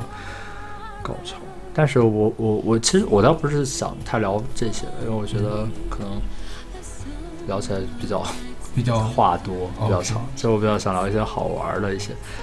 呃，比如说它里面有那个呃，就阿拉伯那边有个传统叫劫掠，不知道你们没有怎么劫掠就是劫就是抢劫的劫，啊掠掠夺的是掠夺的掠啊，对劫掠。其实这是一种，就是他们不觉得劫掠是一件坏事，嗯或者是哼然后劫掠，然后因为他们是以部落或者是部落也会有部落联盟，以家族，所以我就可以从别人那儿去抢抢东西，只要你能掠夺过来。对，因为这考虑是在沙漠语境里面，它不像农耕的会积累财富，所以这种我是觉得是不同的地理或者是文化样态产生的这种东西。但如果我们以现代的标准去看这些，不是抢东西，这些都就完全是两回事儿。嗯，然后有一首那个就是阿语的一个诗，然后这四句就是我们以就是单翻译出来就比较的错，就是我们以掠掠劫掠为职业，劫掠我们的敌人、我们的邻居。倘若无人可供我们劫掠，我们就劫掠自己的兄弟。就是就就是在他们的那样的一套语境下面，这是非常合理的一件事情。对，它有但是它放到我们，这的对，它有边就不行它的，就是不同文化，其实它有它的一些东西。就比如说像血情复仇这种东西，就是现现在都没有被完全的消灭。就比如说你杀了我部落一个人，我一定要杀同样杀你一个人。嗯哼，呃，当然后来也会有一些法律的调解，就是说，比如你赔五百个骆驼还是多少个骆驼可以抵这一条人，但是你一定要还，就是血情复仇。所以，当你杀一个人的时候，尤其是杀一个有部落的人的时候，是成本是非常高的，因为可能是源源不断的仇恨，这个，嗯，非常抑郁。其实我本来想聊一些你想问你们的就聊什么呀？问你们的那个对于这个区域的想象，就不就是聊早期的吧，不是当下的这个这个战争或者什么，早期的，就是对，就是就是他，甚至是没。有伊斯兰之前的，我对那个中东地区哈，就是最近的印象是那个吉尔加美什的那个传说 组织，哈，因为因为那个最近不是那个 Fate 系列很火嘛，Fate 里面有一个人物就是吉尔加美什嘛，然后我是通过这个才知道，原来那个是世界上最早的史诗，最早的故事。哦对，嗯，这个是我比较之前很感兴趣的，因为我曾经想买过吉尔加美什的那个书，但是没有买到。然后，然后我去年看了一本儿故事集，叫做《九宫亭》，也是跟也是阿拉伯的传说，然后是咱们国家人翻译出版的。然后给我留下的印象是跟当年的《一千零一夜》一样的无聊，可能是因为我看的也是节本，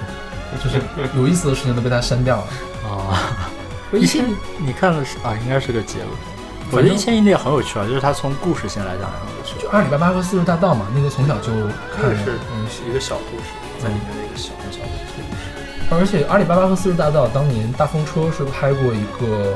呃系列的动画片的，就是讲那边的事情。那个时候小的时候还是很感兴趣。然后还有就是阿拉丁神灯的故事，啊，是吧？我觉得我对伊斯兰那边古代历史文化的了解都源于这些小时候看的动画片。所以还挺好。那个时候还是会有一些比较好的一些想象。是，对，是。就我就觉得主要是最近这个恐怖组织对那边的污名化太严重了，就大家谈到那边就有点色变的感觉。嗯，哎，这个就还有一些刻板印象，就比如说觉得中东人都非常有钱，就因为有产石油，所以他们非常有钱，就是造成了很多近几十年来才有的刻板印象，相当于是。嗯，对我其实特别想去伊朗玩儿，特别特别想去。我有一年差点就去了，但就是本来就叫同学嘛，后来因为暑假有别的事情就没去成。伊朗可以约起来。好好，我看你还有好几本是这方面的书，对丝绸之路啊什么那个我看过。是，然后还有就是那个我在图书馆还借过那个伊朗史之类的，啊。我觉得还挺挺有意思的。你可以读一下我的硕士论文，好像，是伊朗的。我们之前讲过莎拉莎拉布达曼吧，讲过，选过他哦，那个奥运歌曲的时候对呀选的时候。是。这本专辑我特别的喜欢，因为它这本专辑整个都是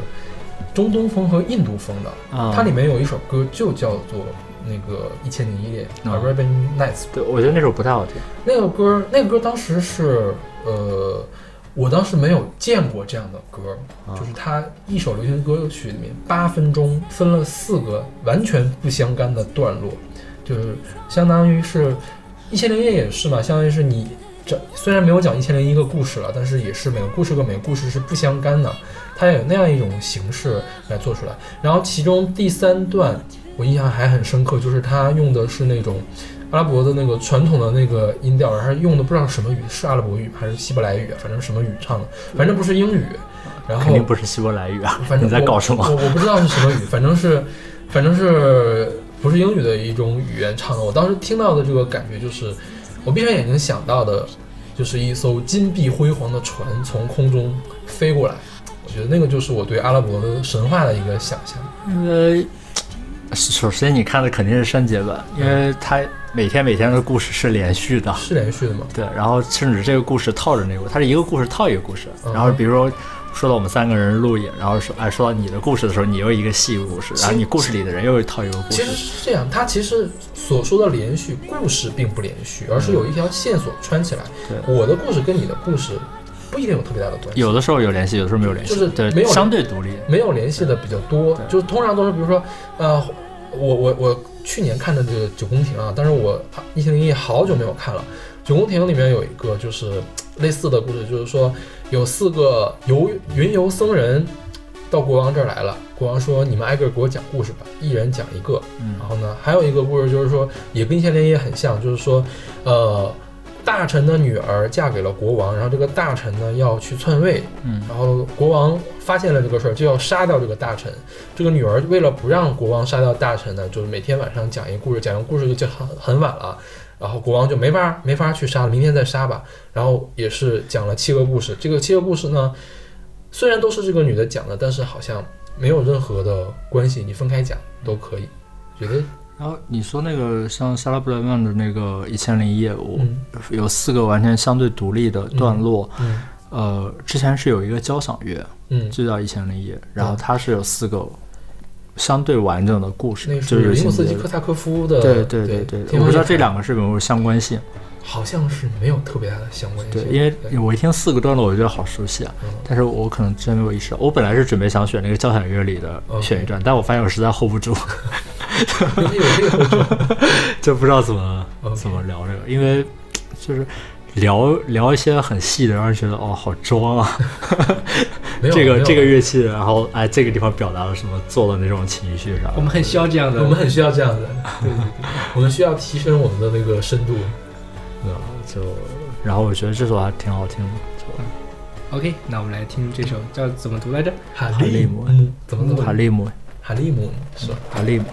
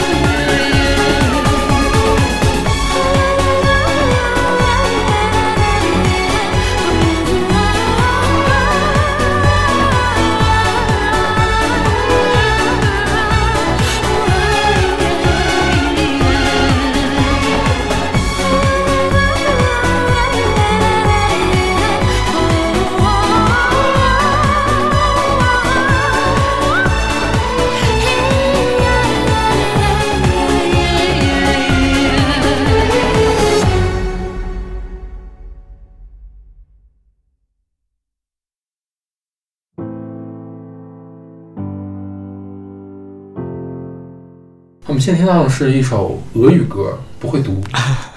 叫《活着》是吧？对，是二零一六年的一首歌。对，这首歌也有人会翻译成生存，哦，就是活下去，我看到也有叫活下去。对，这是我们台放的第一首俄语歌。是的，这首歌应该很经典吧？嗯，没听过，真的没听过。嗯这首歌，呃，零五年的时候，然后一架俄俄国的飞机，零五年十月三十一五年啊，一五一五年，sorry，然后这是在西南半岛失事的、对对失事了，然后隔一周年的时候，那个呃伊戈尔马特维延科，我俄语人的名字也很难读，然后就是写了这首，就是这首歌，呃，然后有二十七个俄国最具人人气的这种歌歌手歌星参加了这个 MV 的录制，然后非常的感人，就他我觉得他们的声音一开口就很打动人，然后。其实这个歌和前面的那个，为什么前面我不太想聊一些很沉重的内容？因为前面是整个你看那个歌词都是讲讲关于中东的想象啊，或者是以前很神秘好玩的，或者是美好的一些东西。然后这个其实会比较相信我们像我们现在认识到的区域，就是战争、嗯冲突，嗯然后暴力、流血，就是会跟这些联系在一起。呃，然后这首歌我觉得是一个很能给人正能量的歌，就是即使不考虑它的这个创作背景，呃，然后它的歌词里面我看有人翻译有几句是，呃，一个人不需要知道他可以生存多长时间，但是他有权选择活着度过属于他的时间，然后如何学会在这个呃，这个这个节选啊，然后后面就是如何学会在这个世界生存下去，学会爱人，学会关宽怀，学会毫无保留的奉献自己，然后我觉得就是可能就真的是活着，就活下去，活下去，就是学着去呃毫无保留的奉献自己，学活着做一个有生命力的，然后有存在感、有有生命的这种状态，我是觉得这个才是活着，不是说你真的是就是可能随时面临死亡的危险或者什么，嗯，我觉得是我我会觉得这首歌给了我很多呃正面的能量，所以好不容易找到了，然后就是今天也是临时加上来，分享一下。那这歌是俄罗斯很常见的一个励志歌曲，我看好像是每次他们发生了重大的灾难，就自从有这歌之后，每次发生重大灾难都会唱这个歌。对，然后他俄罗斯的好声音也会经常拿这歌做收尾，就是年度收尾的那种，因为很适合大家一块儿唱。俄罗斯版的明天会更好。他这个好像和那个好像跟迈克尔·杰克逊的有一首歌，就是当时袁袁飞的一首歌，名字我忘了，然后有点同级别的那种，嗯。就是世界性的这种励志神曲 OK 这种感觉。我觉得主要是因为大家都不懂俄语，所以没有那么好传播，就是可能还是呃东欧圈子可能会比较对，但是真的很好听，就是因为我看过那个 MV 嘛，就是他那个声音一出来的时候，我试着用汉语跟了两句，就完全就没有那个状态，嗯，就是就是他那个呃舌音或者什么，就是吐出来之后觉得很有力量，然后很有那种故事感，很能打动你。然后你要你要你要用汉语说活着活下去，然后就叫傻逼吗，就就可能就没有准确的这种能够翻译的词合适的词。我觉得是因为这个“活着”这个词在音律上、音韵上不对对对对，就是它没有号召性的东西，对，觉得可能对得有好的翻译，对，就就不一定要翻译吧，要重新填个词。对对对对，蛮好的。对，这个歌在 B 站上或者网易云上好像都有 MV，大家可以去看一下。嗯，然后它这里面不光是歌手，还有钢琴家，我看到里面好像因为有一段钢琴的 solo，那个人他是弹钢琴的，然后会集结了呃流行歌手、摇滚歌手、美声歌手，就是相当于是我觉得比明天会会更好，他的集结的人会更全一些，嗯就什么样的人都都过来一块儿了，相当于是俄罗斯的文艺文艺界的各界都来参加这首歌。而且今年的《我是歌手》不是，当我们播这期节目的时候，他应该已经补位了。有一个就是在俄唱俄罗斯世界杯主题曲那女的，她会来上，她在这里面有出演。啊，对，OK，到时候大家可以去对一对。那还长得姑娘还长得还挺漂亮的。 OK，那我们来听这首《活着》。 Как можно отнять жизнь? Как можно выключить свет? Как можно отнять мать У ребенка, которому пять лет? Нет, нет, нет. Нет, нет, нет. Человеку знать не дано. Сколько времени будет он жить? Но дано выбирать одно. Как ему с этим временем быть?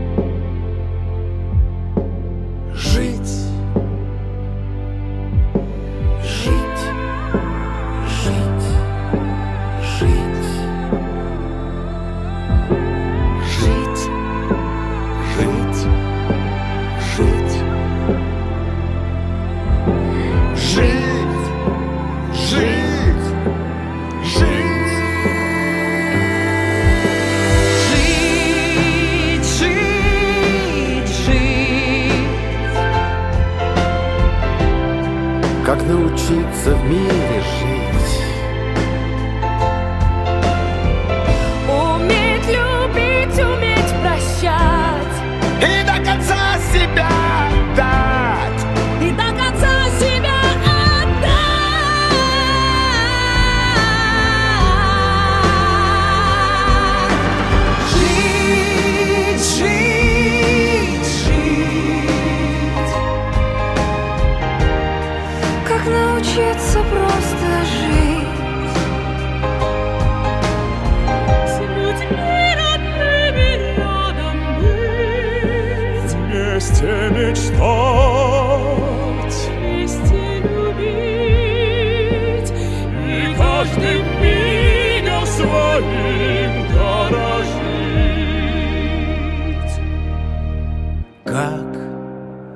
Можно простить врагу?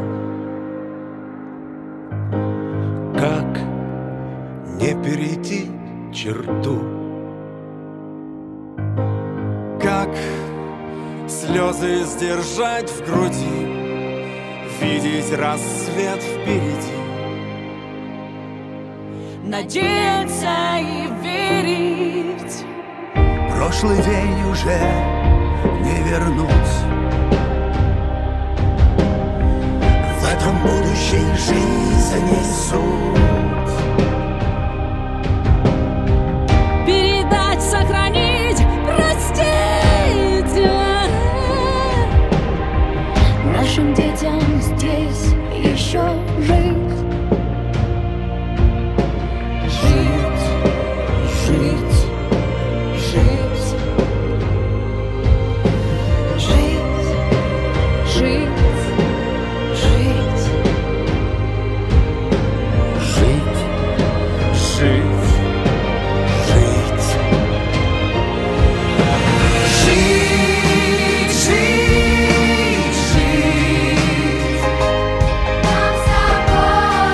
się é bom.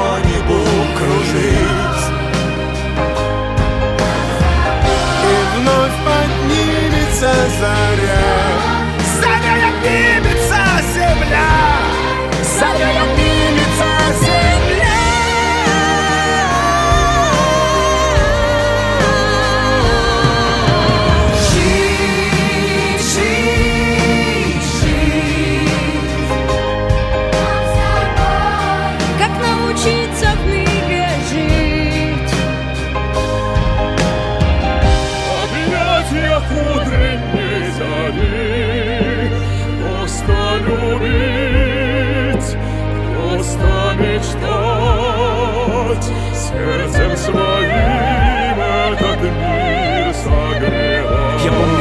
свои 18 Музыка, спорт, стремление меняться. Тогда в мой успех никто не верил Но вопреки сумел я подняться. Я помню, как все кричали мне мимо. Учеба, работа невыносима Единственный сын, единственный шанс. Дипломом ГУ, это мой стимул. В моей же истории все по-другому. Вылетел с курса, не одобрили дома. Тогда мне сказал один мой знакомый Что самый богатый в стране из дома. Я слышал диагноз, я был-то в больнице Смотрел им в глаза, смотрел прямо в лица Уныние ноль, желание жить Не парочку лет, а минимум 30 Минимум 30, минимум 100 Никаких если, никаких но. Уныние якорем тянет на дно. Пора все менять, все решено. Я сделал себя, чем ты хуже. Ты можешь так, но чем ты хуже? Хватайся за шанс своими руками Меняй свою жизнь вместе с нами. Как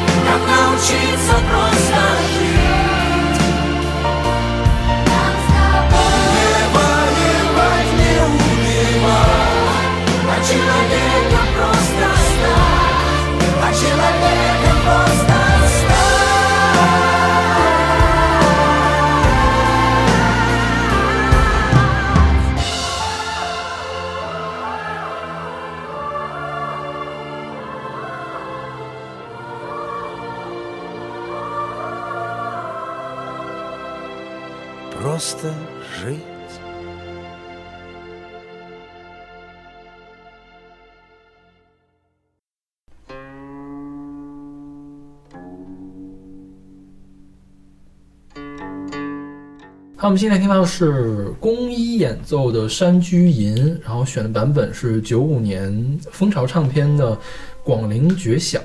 那个专辑。这个我们要隆重介绍一下这个布老师，来来来，介绍一下布老，师布老师他是他古琴弹得很好，啊。对，你听过吗？没有，久仰大名。你这个捧的真是对都没有机会这个什么呀？我认识你这么久了，都没有给我弹过一次。好吧？觉得你太 low，听不懂吧？哦，有可能。没有没有。因为我觉得，因为我之前节目里面谈过古，谈到过古琴，嗯我觉得古琴是这个特别神秘的一个乐器，就充满了对它充满了好奇。所以我知道你有一个会弹古琴的朋友的时候，我是非常的羡慕的。那我可以聊一期这个呀。可以啊，可以啊，可以啊。我们我们先先打个样，先先简单聊一聊。好呀好呀，OK。所以为什么选这个曲子？呃，最初的原因很简单，嗯就是他说我在你的各个标签里面选一个曲子啊可以聊，然后那古琴也是我很喜欢的一个一个一个方向吧，所以就选了一首曲子。选这首曲子，呃，很重要的原因是因为我不会弹。你不会弹这个是吗？对，呃，因为你会弹一个曲子，你听它和你不会弹的时候就不太一样。呃，我觉得如果我会弹的曲子，我很难再去欣赏，就是我会听一些细节啊，会去弹呀、会去模仿啊，会就会影响我完全听的角度去欣赏这个东西，呃，会有会有差别。呃，然后这个曲子也是一个非常有代表性的曲子。其实我当时犹豫是选我很喜欢的这种，呃，很有代表性的，可能就是高山流水啊这种，嗯大家听了就比较，还是我比较擅长的，比如说嗯我比较擅长白雪呀、嗯这种，就是曲高和寡呀，再聊一些自己的有点小悲情的这种 这种东西，呃，还是选这首真的是很养心的曲子。然后我那段时间，就我一直是一个很需要养心的人，所以选了这首《山居吟》，它历来被称为养心神曲。养心是什么意思？就是让你的心静下来是吗？还是怎样呃，？Inner peace。我是觉得是这种，就是比如说我们出去整天在外面奔波，嗯嗯然后身体会觉得很累，比如你肌肉很痛啊什么，回来睡一觉，或者你运动一下，或者做个按摩，你的身体会放松。但是你每天去学习新东西、了解新东西，你在看东西的时候，你在耗费心神的一件事情。啊哈，哦，我们现在的人可能不太知道怎么去让心按摩一下，就是哦，而这个事情是一个养性，这个是需要学的。OK，对，不然为什么总是感觉心很累，心很累？但是你其实睡一觉对心的这个滋养是有限的，你只是让它恢复了一下，没有继续去压榨它，但不代表它有被就是被健，就像健身一样没有被健到。对 OK 对会有这个差别。好高端啊！我觉得我们真的有必要专门做一期这个节目。对啊，我们再约啊，一定要约这个节目。其实琴这个东西，就是为什么会觉得他，呃，科普一下啊，嗯，就是为什么会觉得他好像有点远，曲高和寡也好，或者是又是觉得他比较烂俗，感觉有的没的都弹两句，谁谁谁都会弹古琴，就是会有这种多元的。打断一下，，有这种感觉吗？会有觉得谁谁谁都会弹古琴吗？我身边人都会弹，啊然后去你去各种店里面，啊，可能都是传统文化圈的吧，就是写书法的也会挂张琴啊，就卖茶叶的也会挂张琴啊，哦就是那可能就是人家圈子比较高的。对对对你是我见过的唯一一个会弹古琴的人，不会吧？真的真的真的。所以你没看我的眼睛是这样的吗？放光光的这。好吧，好吧，真的真的真的真的很厉害。因为我认识很多会弹钢琴的人，会弹古琴的人就是特别少。嗯，真的真的。我以前是学钢琴，哦我是之后才弹古琴。呃，你觉得古琴对你吸引的点是什么？我觉得主要是不了解，就是对他很好奇，啊、那你对他的了解是什么呢？对他了解，对他了解，呃，我想我对他最初的了解，他是就是我不知道专业术语就是什么，就经常会说噔那样的声音出来，啊就就是是滑音是古琴的声音。对对对，古琴的声音跟其他的乐器都不不太是特别的一样对，嗯而且它没那么重旋律，是吗？啊所以你还真的是还蛮玩音乐的。我很少听到说你对古琴了解会从音乐的角度来讲的，所以一般都基本都是我自己的话，嗯因为我很喜欢《笑傲江湖》，嗯就是我是因为喜欢《笑傲江湖》才关注这个东西的。然后我很喜欢看《大明宫词》，嗯大明宫词》里面有有琴这个东西，在长江手嘛，嗯对对对。然后喜欢三国，嗯当然跟我的名字有关系。OK 然后就是诸葛亮弹琴，对，其实然后后来当然接触了之后，了解的会更丰富。OK 然后他是一个，就我们一般讲文人士大夫琴棋书画，其实都是在养心的。你在外面去，比如说这个当时的，就是古代的政治环境或者不太好的时候，这些文人士大夫都很心累的嘛，就是不然这些文人都抑郁不得志，经常会有这种。他们就需要寄情山水，或者是通过琴棋书画来修修身或者修心。那琴其实专指古琴，嗯不是你这些所有其他乐器都是。那这个就涉及到一个问题，就有些人会觉得古琴不是乐器，呃，但这个有点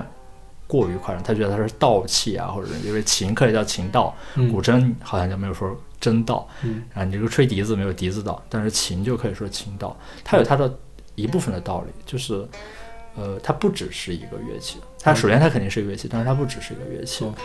呃，因为我们就是弹古琴讲究的是，呃，古琴声音比较小，其实，嗯就现在的声音还稍微大一点，因为现在用钢弦，以前用丝弦，声音其实蛮小的，大概五步之内吧，嗯就是我们听琴，所以很静，一定是一个很安静的环境里面，很小的圈子在在听。一般我们弹琴弹给谁呢？其实是弹给自己。古琴叫悦悦己不悦人，嗯哼就是我是弹给自己，我是愉悦自己的，不是去悦别人的。我们是要悦耳，悦心不悦耳，就是是我们是滋养的，就是养心的，不是去让人觉得很悦耳的。因为悦耳的东西，我们去听一场音乐会，觉得很满足，但是不会觉得很放松。因为我们欣赏一个东西的时候，也是要耗费心力的。是的，是的，对深有体会。对，就是我们欣赏一些美的东西的时候，其实很消耗心力的一件事情。那你回来的时候，你可能需要吃个饭然后来养养心。其实这是一个一个一个一个一个差别。我们看中国画也好看书法也好，或者写自己写书法，或者弹琴听琴，都是一个养心的环节。它是一个让你变得很有弹性、很有支撑，然后你再可以去欣赏别的，是有这样的一个一个一个过程。所以我会觉得，那琴当然是我自己养心的一个一个一个小部分了。但我后来发现没有什么可养的，就是太矫情了。也没有了。好，我有几个问题哈，啊就是说弹琴，比如说我想听你弹琴的话，是一个很需要仪式的行为吗？不会不会，就是会说，比如说你随便我随便去找你就可以给我弹琴吗？会有这样的？你会，但是可以啊，但是一个好的就是，如果你想要的是一个欣赏的体验的话，那可能需要一个相对安静的环境。你让我在抱着琴去，比如说饭店里面表演给你看，啊可能我也能弹，你说我能不能，我也能弹，但是你也听不清，嗯，整个环境也也其实也算是糟蹋起来了嘛。因为我我的印象中就是这个古琴弹琴是一件有点那么神圣意味的事情，呃因人而异吧，也没对因人而异，也没有那么神圣，是是因人而异，就是其实某种程度上是，呃，看你的对它的重视程度。其实这跟喝茶有点像，一泡好，我们一泡好茶肯定是愿意跟好朋友去分享就是茶友，我们喝到这个茶的愉悦的东西。那我这泡好茶，我也可以拿到餐厅用那个。大大大的水壶泡，然后随便冲一冲，它肯定不好喝了。那如果很在意茶这个人，就是爱茶之人、惜茶之人，他会觉得这是个暴殄天物，是个浪费。你是对茶是不尊重的，你是这是他自己的一些一些理，但是有有的人会觉得，那首先它就是个茶，你不要太过度。这个其实我是觉得不同价值的一个追求。然后比如说三步之内这种听的，一般是什么人？叫知音，嗯哼，叫知音难觅。就为什么伯牙子期的故事，这个可能跟我们最开始谈到那些感情方面的点，其实有类似的地方。就是其实知音是很难的，就是你通过我的琴，你就知道我在说什么，这是一个很难的状态，也是一个很好的状态。因为中国人其实有有神秘感，就是，但我是我觉得还蛮传统的，就我喜欢的感感不是那种故作神秘，就是不要说的太清楚，就是我放在这儿，比如说。呃，这首曲子怎么样？这杯茶怎么样？我是一个什么样的人？我不需要我告诉你我什么样的人，就是我们就彼此就知道了，可能相视一笑就大家都知道这个东西，这就叫默契嘛。就中国人可能比较有有这种偏向。但其实这个门槛儿也很高，是不？就是欣赏古琴曲的门槛儿也很高吧？呃，这个我是觉得还是一个明心见性的事情，什么什么？就是看人本性的事情。OK，OK 就首先你愿不愿意去听，嗯，呃，然后才考虑能不能 get 到的。那伯牙子期有的有一种说法是，呃，哎，我伯牙子期哪个是弹琴，哪个是听的？俞伯牙，是弹弹琴的对钟子期说说钟子期是不会音律，一有一种说法，当然有的说他也是很懂音律，有一种说法是他是就是一个农人，他不会这种，那其实他就不懂。嗯哼，然后其实我挺想聊的一个点，呃，跟你之前问的一个问题提了像，就是它有没有旋旋律感，或者是，嗯其实这是古琴的另外一个魅力所在。啊古琴的琴名，就是这个名字是什么，嗯讲的就是他这个作品要表达的东西，他嗯不会取一个不相关的名字。嗯哼，但是不同，比如说流水这个东西，讲的就是流水；高山讲就是高山。但是我们每个人的对于高山的理解是不一样的。我是来自西北的人，我理解的高山是巍峨的，然后他可能来自江南，他理解的高山是这种秀丽的是不同的。所以我们每个人表达出来的东西是不一样的，但是都是山。那其实，是真正经典的古琴曲没有很多，它都是一个你可以直接表达的东西。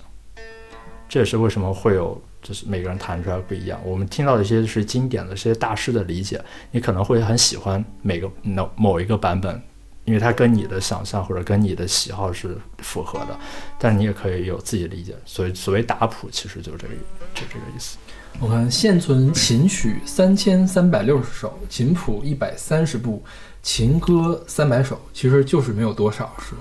而且是有一些其实常你经常能听到的不会超过一百首，不会超过一百，然后你能叫出名的可能也就十首。OK，我应该没有十首，叫不那么多。我大概可对，所以有那么几万首曲子，其实没有什么 OK，这没有什么关系的，大部分都没有被人打谱。呃，然后你们听到这首曲子有什么感觉？好难呀，这这道题出的好难呀。我我我先说一把，我我觉得就是很放松，嗯，就是因为我自己也是接触了您之后，就是听了一点，但是我其实也未必能摸得到门路，但是我自己是觉得，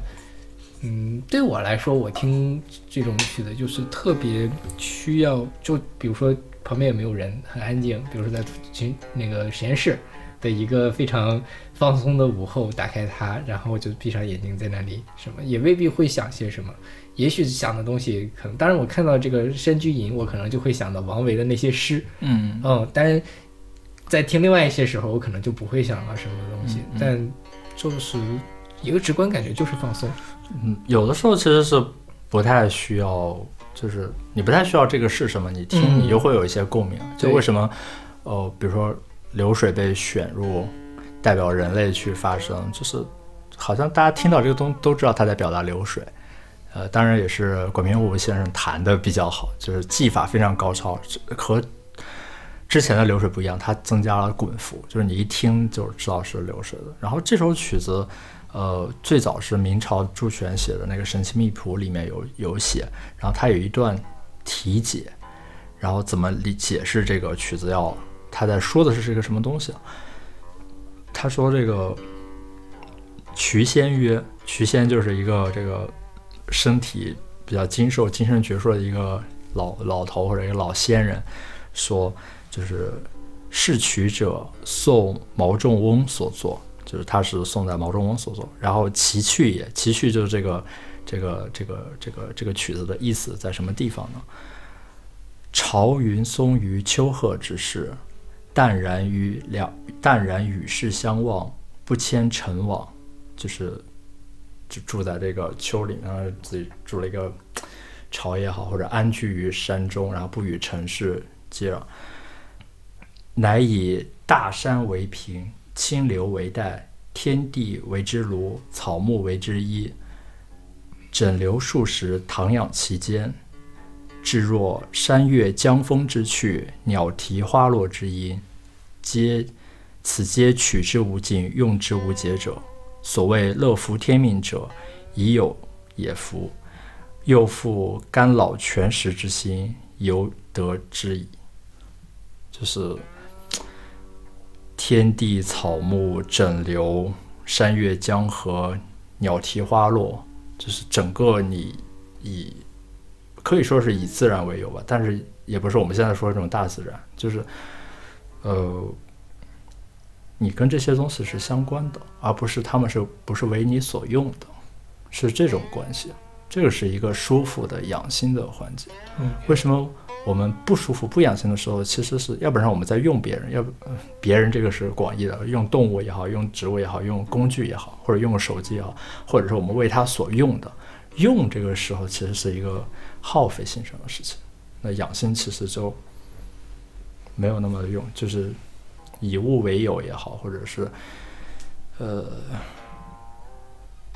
有一个，如果西方来讲，有一个平等的这种态度，觉得挺有挺有意思的，挺值得琢磨的。然后也我也蛮本质上是一个农人嘛，就是也挺想想象中的这种激情山水吧，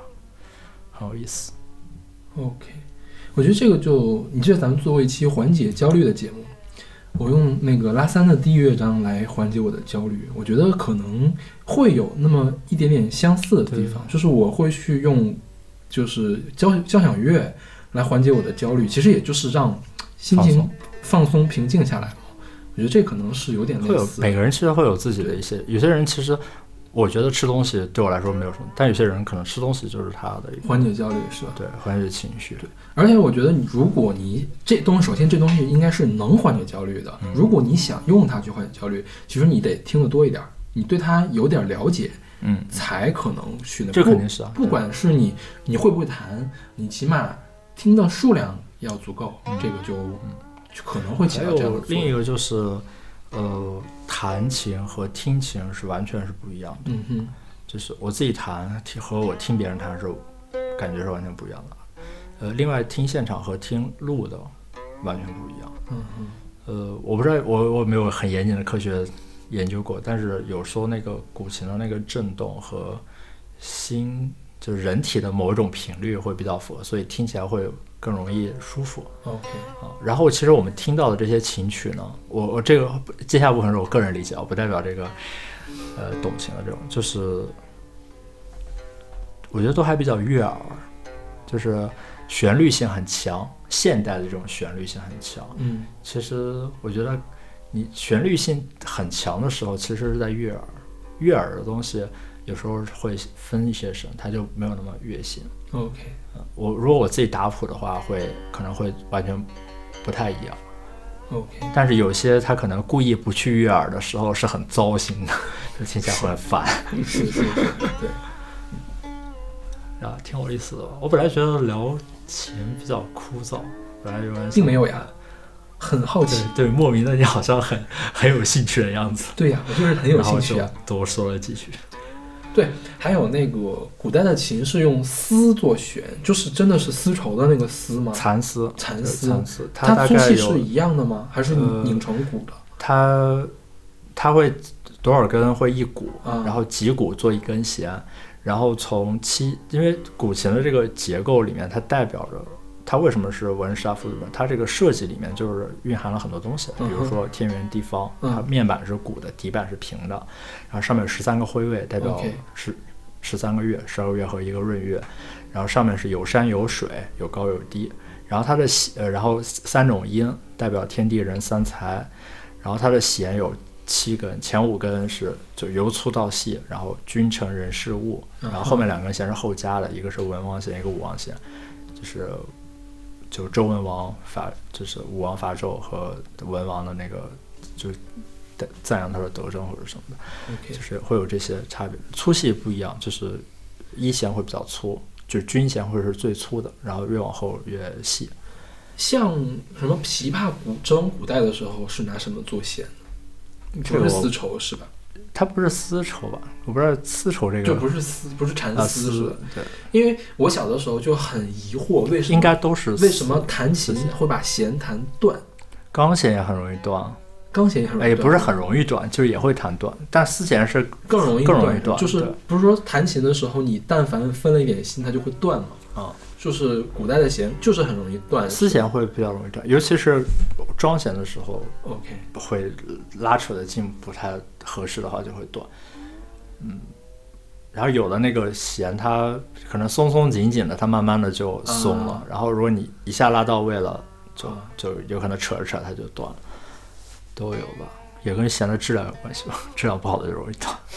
我还没有现场听过古琴到底发出什么样的声音，没见过，真的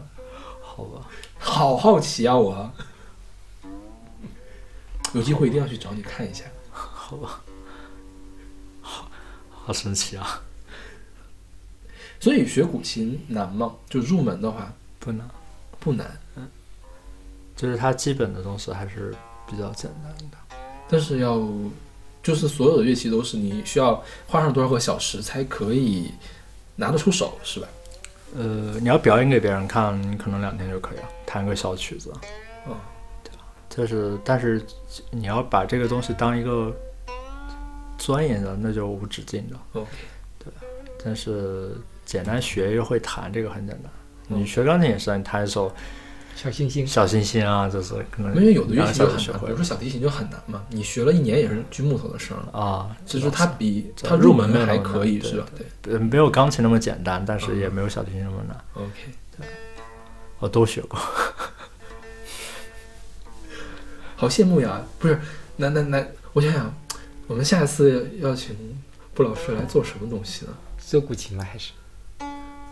我们可以再做一期钢琴啊。别别别别，开玩笑的，我没有特别懂，就是那种儿童，就中学时候之前，小学时候学过那种，多年不弹了，没有什么鉴赏力。因为你说那个你听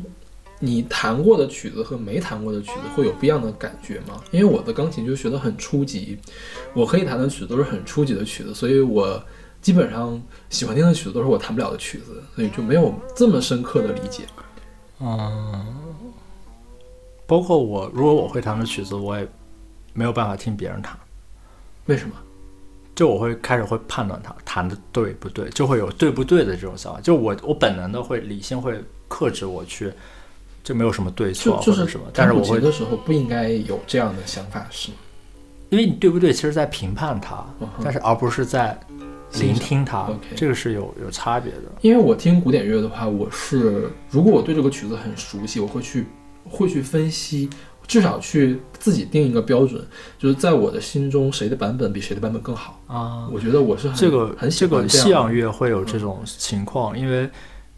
它的是固定的，所有人弹出来，不不不不不太固定吧，也没有那么固定。它节奏还是比较固定的吧，就是大家弹出来，你一听就是一首曲。其实其实大家节奏也都没错。啊。但是你想，就是从浪漫主义开始就有 rubato 嘛，就有自由、自由的那个乐段，就是这个速度该多快，该多慢，你这个时候该松该紧，每个人处理都是不一样的。对。或者是说你现在弹巴洛克的东西，你该强该弱，该连该断，人家谱子上也没有写，每个人都是不一样的。我还是会在心中去评判一下，我更喜欢哪一种，或者是哪一种更贴合我的心境。所以，就古琴的时候，就完全不应该去考虑这样的事情。也不是不应该，就是每个人关注的点可能不太一样。OK，尤其是我们现在其实学到的一些版本都是名家打谱的，啊会有一些，比如这个曲子谁的版本最好，或者是哪几个人的版本比较好。嗯然后你听他的是这一系的师承，嗯啊，你一听他，哎，他这句弹错了，他他这句弹的就不是这个版本，就学的不像啊啥，嗯这就其实就没有意思了。OK，我我当然我自己觉得没有意思。但是呃，古琴的话会有技巧上的要求吗？就是你能听出来这个人的技巧好不好吗？这啊技巧的错误的话，也是可以听得出来的，是吗？嗯，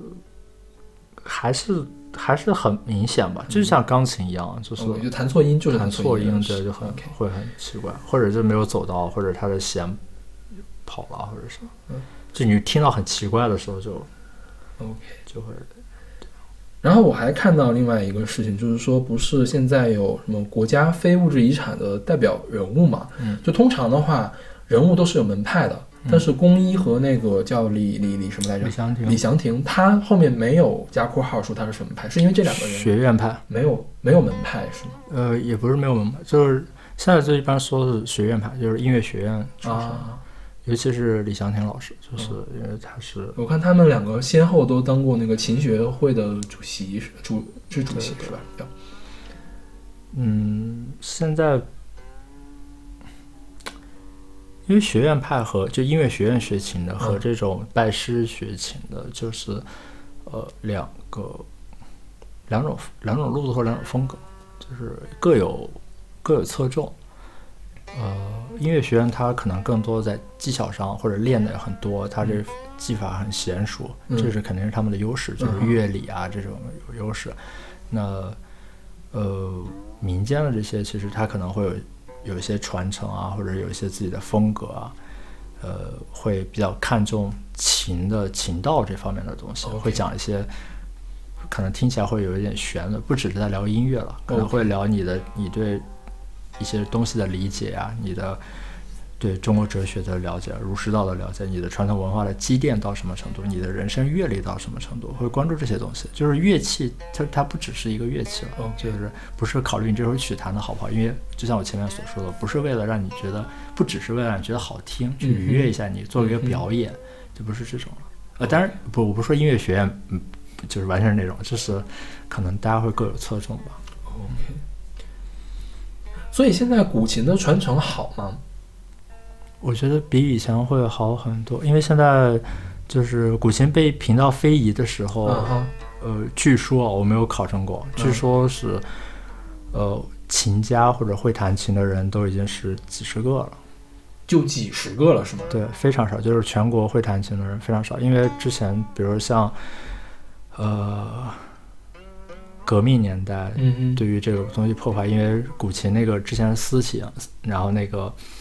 就是就你不但能听到它弹出来的声音，你还能听出来它发声原理，就是跟那个琴板摩擦的声音，尤其是银挠啊，就是有点像狗挠门的那个，听起来有时候会觉得非常糟心。呃，而且说是靡靡之音嘛，领导也不喜欢，后来就被废了。然后很多的那种有一批可能古琴，因为古琴之前是现在唐琴、宋琴、民琴、清琴都是可以弹的。嗯，之前比如说我要去学琴，可能老师就就给你一个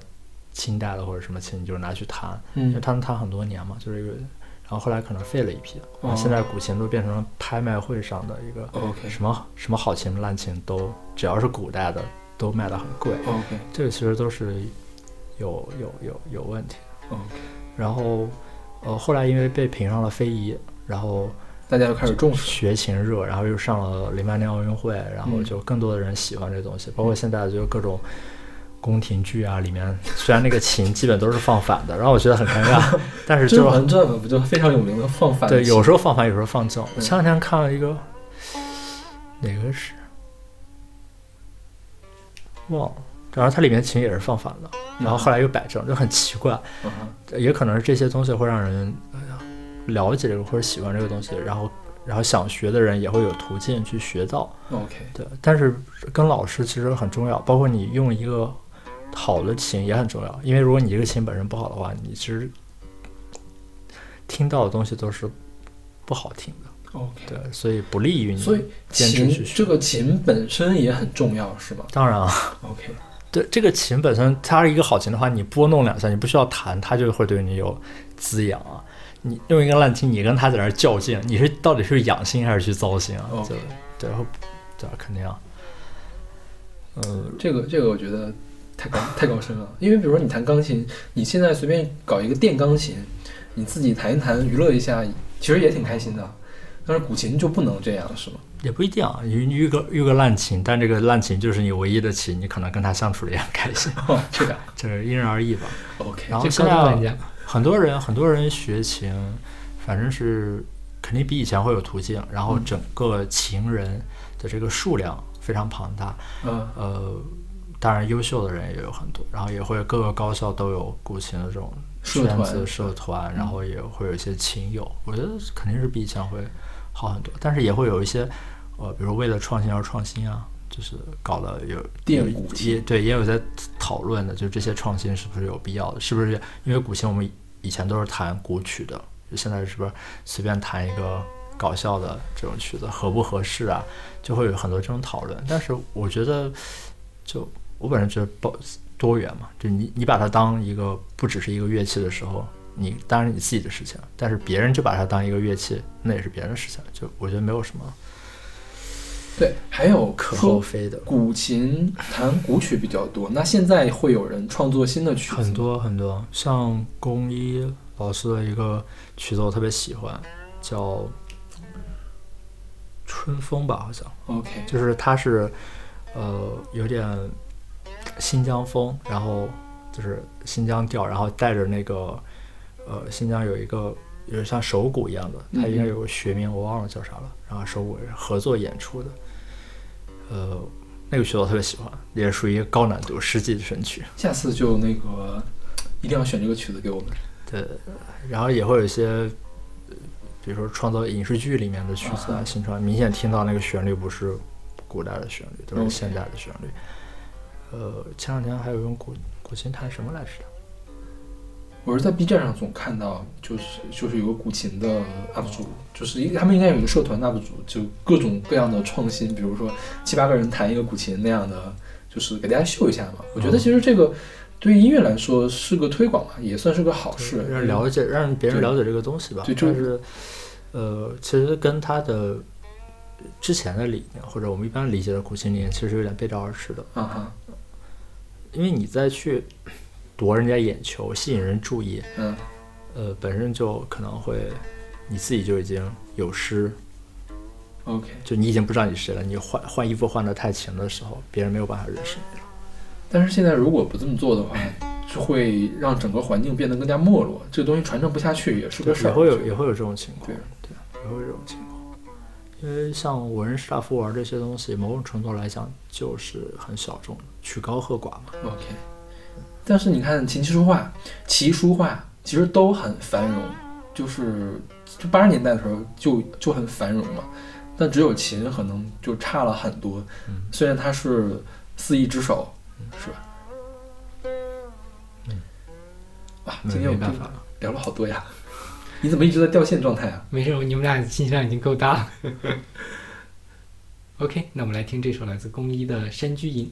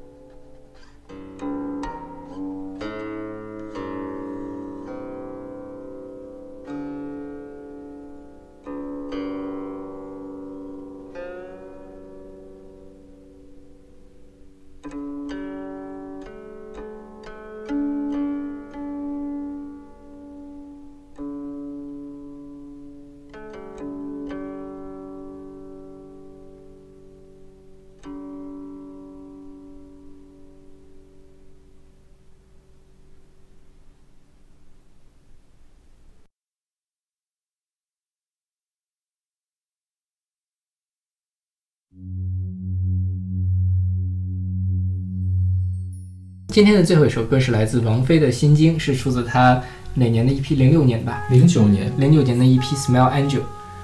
这是当时他一公益公益的一个一批，就是嫣然天使基金的那个纯恶劣的那个基金是吧？对对对，这个歌也是我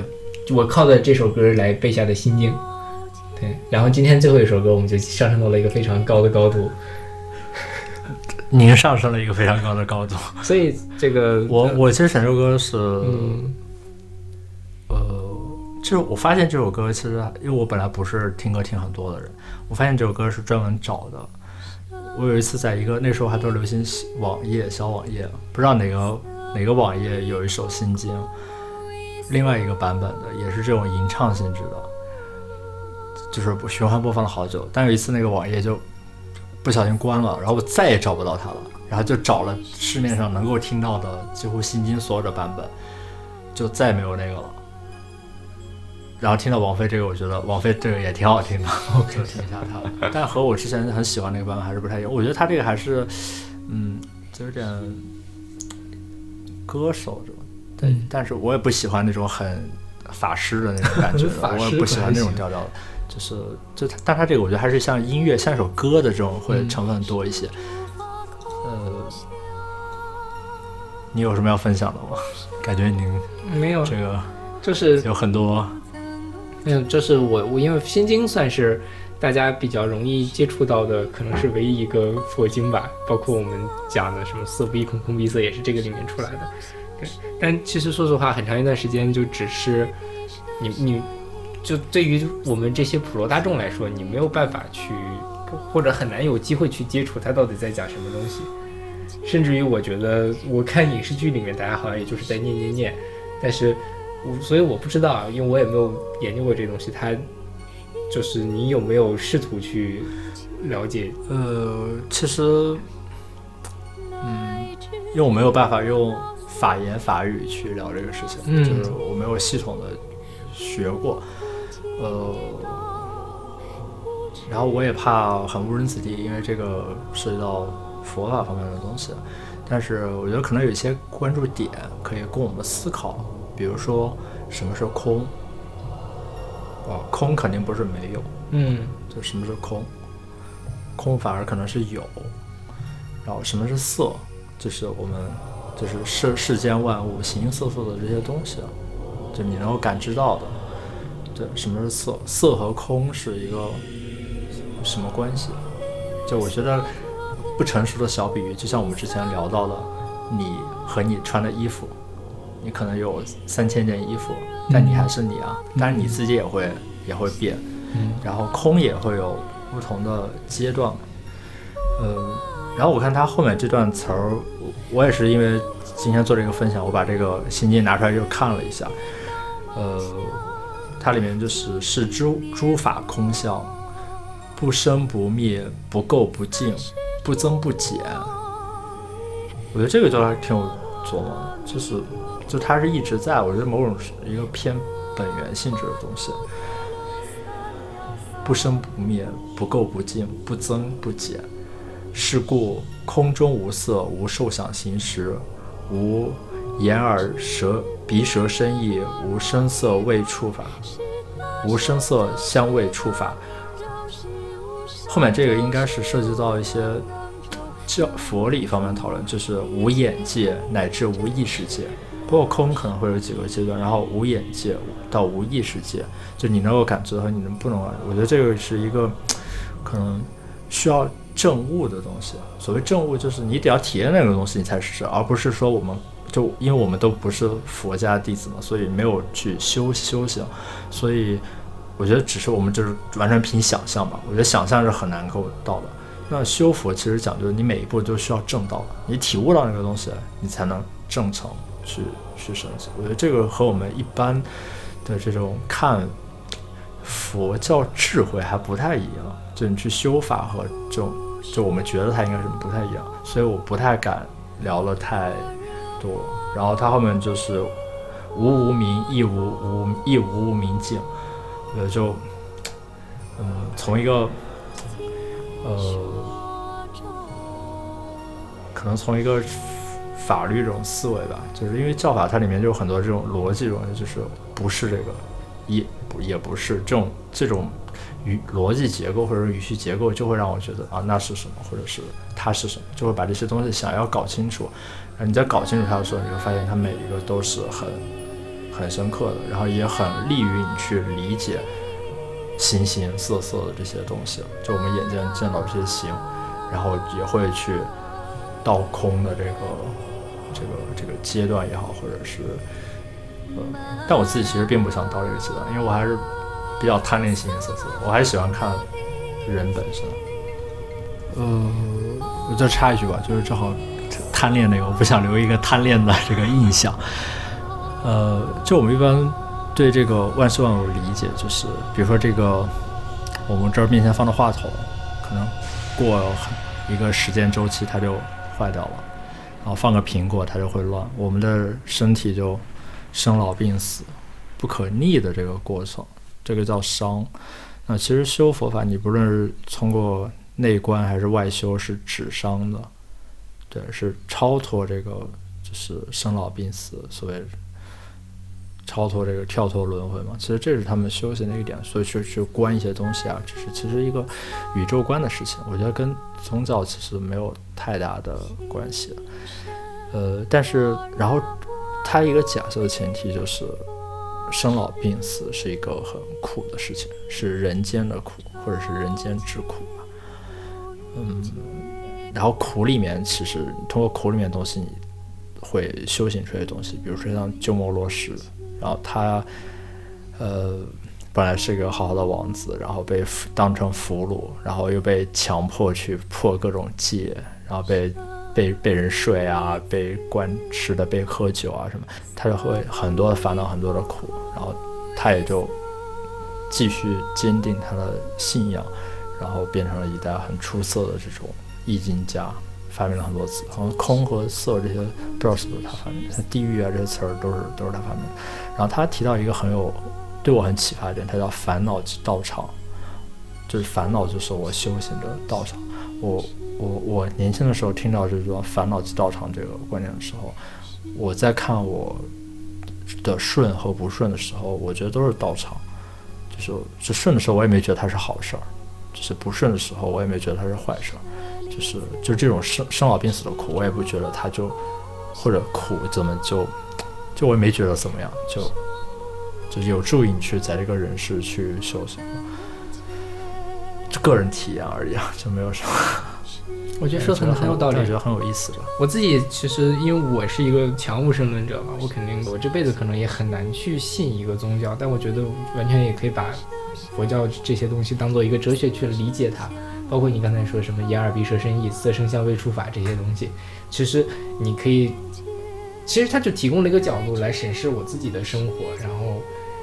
从而跳出这个圈子，不要被这些。像你说的烦恼所困住，就你说烦恼即道场嘛，我去从一个更高的角度去说啊，那反正这些事情你该经历总要经历的，那你也能从一个旁观者的角度去看怎么去经历它，怎么去化解它，怎么去把这些东西融入到自己的身体里面去。当然，我也跟你一样，我也是比较贪恋红尘俗世，我觉得就我也不想，我觉得这些东西，既然你如果想要在享受这些世俗上面的方便，肯定就要经受世俗上的烦恼。那这些可能是宿命论意义上的不可避免的东西，那就好好的去面对它，去接受它。这是我在读这个东西的时候的一个感受。而且是守恒的嘛，就是不增不减。你你想要这个，你肯定会有失去一些其他的东西，没有没有能有那么洒脱嘛？就是什么都什么好的都占到，什么好的都尝一尝。其实当什么好的东西都尝一尝的时候，这些东西应该都是毒药。嗯。所以我对佛经没有那么感兴趣，是因为我平时烦恼比较少吗？可能是吧。我们俩都属于那种比较纠结、拧巴、烦恼比较多的人。OK。但好像勺子老师相对来说比较务实一点。是呀，我不知道你是没有，我认识你这么多年，我其实不知道你有没有这些特别虚空的烦恼。没有，是真的没有，是吗？什么叫虚空的烦恼？就是人人活着是为了什么？啊，我小的时候有，后来发现，反正既然都找不到意义，那就不要找了呗，找它有什么用呢？我小的时候特爱想这事儿，嗯我死了怎么办呀？我妈死了怎么办？我爸死了怎么办呀？我特爱想这事儿。然后后来觉得，反正死了就死了呗，死了还能怎么样？但是其实你想的是死了怎么办，嗯，我就是特别想特别死本身是两个。我特别那个，我当时想的是，人既然生下来最后都会死，那生存的意义是什么呢？是要追求这个最后的死亡吗？我当时想的是这样的事情。然后我一直因为初中不是有一个什么生命的意义，奥斯特洛夫斯基那课嘛，就是来告诉你生命有什么什么意义。但是我我总觉得生命的意义不是那个，不是他说的那个。然后我一直没有想清楚，我生命的意义到底是为了什么？是为了繁衍后代吗？好像也不是。然后一直没有想清楚。后来我我有一段时间是蛮愿意想这个事儿，而且蛮困扰的。后来不知道为什么突然觉得这个事儿好像没有那么重要，是因为我眼前的俗事儿太多，没有时间去顾及这个事情，还是怎样的？我不太清楚。体制关系吧，我觉得考好像你就不是一个会困在这种问题上的人，就很包括我觉得对于比较操作性上的事情上来说，我觉得大家都咱们几个人都能做的差不离儿，肯定是没问题的，嗯不会做的特别的什么，但是。你很难，就是当我把所有的事情做好之后，我再回头想，我就会生出很多跟我的实际操作一点关系都没有的反应。比如说，就是你会，我就会想说，我为什么要做这些事情？我就怀疑嘛，怀疑我的现在做的事情的价值，怀疑我，呃，做每一件事情的价值，怀疑我活着的价值，然后怀疑每一个关系，然后每一个我被它困扰的东西，它到底是不是重要的？我到底应不应该？那如果我不应该为这些事情什么，那我应该为什么事情而付出我的努力，承担这些痛苦？就我为什么要承担这些痛苦？这些痛苦是不是不可避免的？其实我就在想这些。那你们的活，你们的痛苦好多呀。我觉得这个没什么痛苦吧，可能用这个词儿而已。呃，但是他说这个，我觉得我会比较赞同，嗯哼，就是在大范围我都会比较赞同。嗯呃，因为我觉得恰恰跟你刚才最前面说的那个观点是一样的，嗯。就是人的时间真的很有限，嗯。然后人的心力也很有限，嗯。所以我会愿意把时间和精力放在一些事情上，，OK，而不是都去各种事情都体验体验尝一尝，可能不是一个体验派。嗯哼，就有些人他也会很，他也觉得时间很珍贵，会赶命似的活着，然后会游历人间啊，或者这样。然后有些会勤奋工作啊，实现自己的价值，就是每个人不一样。呃，然后因为我很喜欢三毛嘛，就是三毛，他就是一个很赶命似的活着，但他的活着就是赶命似的活自己想活的样子。嗯哼，我会觉得就就可能是因为他书里写的那样子，他我会非常的喜欢。就是我有一个，我参加一个写作的组织，我们每每周要交一篇就是写的东西的嘛。他们今年年终，每年年终会有一个年终拷问，今年年终拷问就是问你现在还有梦想吗？你还在追你的梦想吗？然后我的答案是我其实没有什么梦想是非要实现不可的东西。那你们两个是有梦想的人吗？我们一直在我整天都在，就整个这一期还上一期都在聊啊，爱情啊，啊，自由啊，这个是你们的梦想是吗？对啊，或者是你这在追不一定是求的东西吧？是对是这就是这这就可以西。会划归为梦想的东西是吗？那其实可能我是那种并不是很在意这些事情，所以我我是一个没有什么梦想的人，反正我过下去就可以了。所以我的我觉得我的不开心，哦，我的开心来源于我没有什么追求，是这样吗？可能是吧。想得到的东西越多就越痛苦啊。对，所以我也没有去费尽心力的去看。说实话，我每次看到《心经》的时候，都一个头两个大。渣渣他是玄奘翻译的，是吧？嗯，对，首先他是唐朝人翻译，写的东西本来就看不懂，然后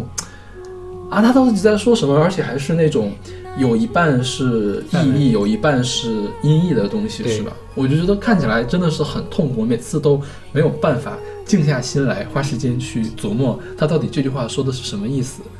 然后有的时候，比如说看看维基百科啊，说这句话说的什么东西，哦，原来说的是这个意思，然后也就到此为止了。其实我很难去花时间，或者是愿意去花时间去钻研这样的事情。但我觉得这倒对我来说倒不是钻研，就是他自然而然思考思考当某一刻、嗯我看到这句话“我言而必失生意，无色生相必出法”这种时候，嗯我就正好跟那个时候我思考的问题就撞在一起了。对对，所以还是花回到了一开始诗的那个地方，就你们两个是在思考意义的人，而我不是。就是其实是从佛教人就很讲究因缘际会，一个很美的词儿就是因缘际会。嗯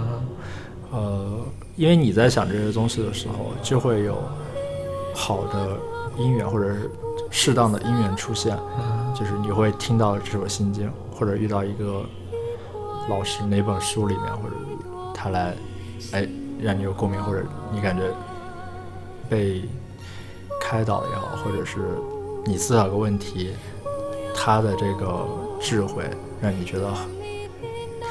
能够学到东西吧，或者是能够开解你。我会觉得，因为你这个是因为你的想，或者你想要一个对这个东西有有追求的时候，就会激发这样的音乐。就可能你的音乐不在这个问题上，而是在别的问题上。比如说你对你是做自然科学的，可能对自然科学有什么好奇心啊但是也会遇到，对我对你的古琴特特别有好奇心对啊，你对古琴好奇，然后突然我今天就出现了，啊，这就是姻缘是吧？对，就是很很神奇吧。哎，叹什么气啊？今天聊得多开心啊！没有了，其实其实，哎，就是就是觉得人跟人不一样，还是挺难过的。人跟人，你这个难过是一个负面的心情吗？因为我每次我觉得哈，咱们俩聊天，就是首先要对一个词去做一个定义，就是说可能咱们两个，呃，不光是定义不一样，连感情色彩都是不一样的。就比如浓度说也不一样啊，浓度也不一样。对对对，比如说你这个难过到底有多难过？我这我这个我这我就突然一下子 get 不到了，痛彻心扉的难过，痛彻心扉的难过，就是因为人和人不同，你会有痛彻心扉的难过。就是你会愿意把你的时间、精力和关注放在你认为重要的事情上。对，但是有些人会体验花花世界里的五彩缤纷，是不不一样的。对所以这个是一个让你痛彻心扉的事情，是吗？对啊，啊，我我已经不能理解了，所以为什么呢？你能给我解释一下吗，小马？我我不太清楚他到底想表达什么。如果就事论事讲的话，就是我我你很难跟就刚才这个这个布老师一直在讲多元嘛，那我觉得首先我自己是要接受这个世界就是很多元，大部分人想法跟我就是不一样，但是对于我来说，我更正因为如此，所以我更加珍视或者我更加期待有一个能够。和我一样的，至少他可以理解我，他知道我在说什么的人，我觉得这个是就是姻缘。在但是这是一个理性的分析，啊但是有些事情会突突破理性的分析。嗯，就是你会给自己设立规则，但是你会为了某些事情突破你的规则，所以规则都改变了，其实还是理性的呀。呃，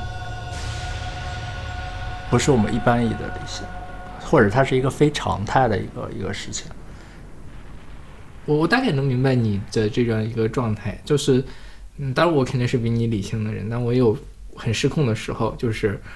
嗯，就说谈恋爱来说吧，你自己就我自己当时对我自己的一个伴侣的期待是那个样，但是后来发现每个人遇到的都不是我期待的那个样子，但是有些是感情最后变成了很好感情，有些感情确实也是变成了一地鸡毛的感情，那就没办法，就是这个世界就是充满了混沌的状态，然后你没有办法用理性去控制你的生活，我只能说是用理性去去去去说服我自己。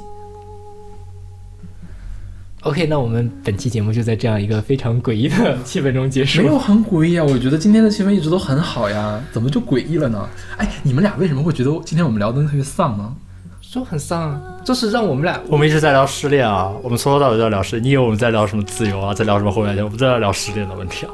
我们在借题发挥原啊。来是这个样子他他是在失恋，我觉得没有，就是因为我他你以为在聊人生吗？没有啊，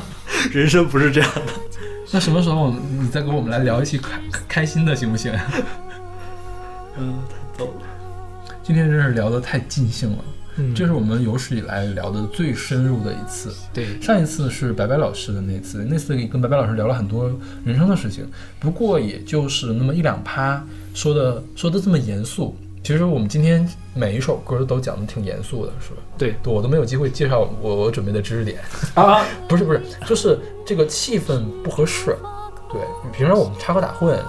我们需要用知识点来提升一下我们逼那格。那那你给我科普一下你的知识点吧 没什真的么没什么可以说没有的，没有就是没有什么可以说的，就有关这个音乐的吗，没有没有这个就没有了。可能他跟我说的这个聊天就是就是这样，所以我我们我们我就我们其实也可以跟听众朋友说一下，我们的音乐速写是很随意的一个东西，就是呃嘉宾想来跟我们聊什么，我们就可以跟他聊什么，反正我们也就是一贯如此闲聊天的节目嘛。对，我觉得其实对我来说，今天这个节目收获还是很大的。嗯，对，我在外面讲课很贵的，好吧？啊，是呀，开玩笑，我赚到赚到了，对对对对。谢谢听众朋友们也赚到了。OK，那我们这期节目就到这儿了，非常感谢这个叫什么来着？富祥，对，富祥老师来参加我们的节目。对，希望下次来讲古琴的时候这不要管我们个这个这个名字也是最，其实我之前你给你们投过稿，其实有取了个名，对啊是什么但是我忘了是你你早说嘛，早说我可以去查一下。对我我查一下，如果那但是名字你 OK 的话，但是那个名儿就还是不太是，就是笔名和念出来会很不合适应该是一个一种茶的一个，哦，想起来好像是。所以不太合适。就叫不祥嘛，不老师挺好的。嗯，好，来就不祥。对啊，我其实在 BBS 上都叫什么，就随便取别的大红袍啊什么，然后来大家好，我是大红袍，我就好傻，好萌。对啊，也还可以了，可以然后了。然后觉得就算了。看样子不老师是非常不经常听我们节目，对不知道我们节目一一贯的尿性是什么样子的。我我觉得还是蛮有音乐性。行了，不要不要不要不要不要不要尬吹了，明明都不知道我们流程是什么样的。对，嗯，反正也希望我我没有听过有三个人的，我应该听过你哦们两个人那种，就是有主题的去介绍歌歌曲这种。求生欲很强嘛，这就是体现了人类的不自由，是不是？不能随便的去。没有没有没有。嗯，希望傅老师下次还那有机会来上感恩感我们的节目。恩感恩两位给我这个机会来聊一下午，然后还是挺开心的。还要再聊。感恩感恩。OK，那我们这期就到这儿了，我们下期再见。下期再见。观自在菩萨，心生般若波罗蜜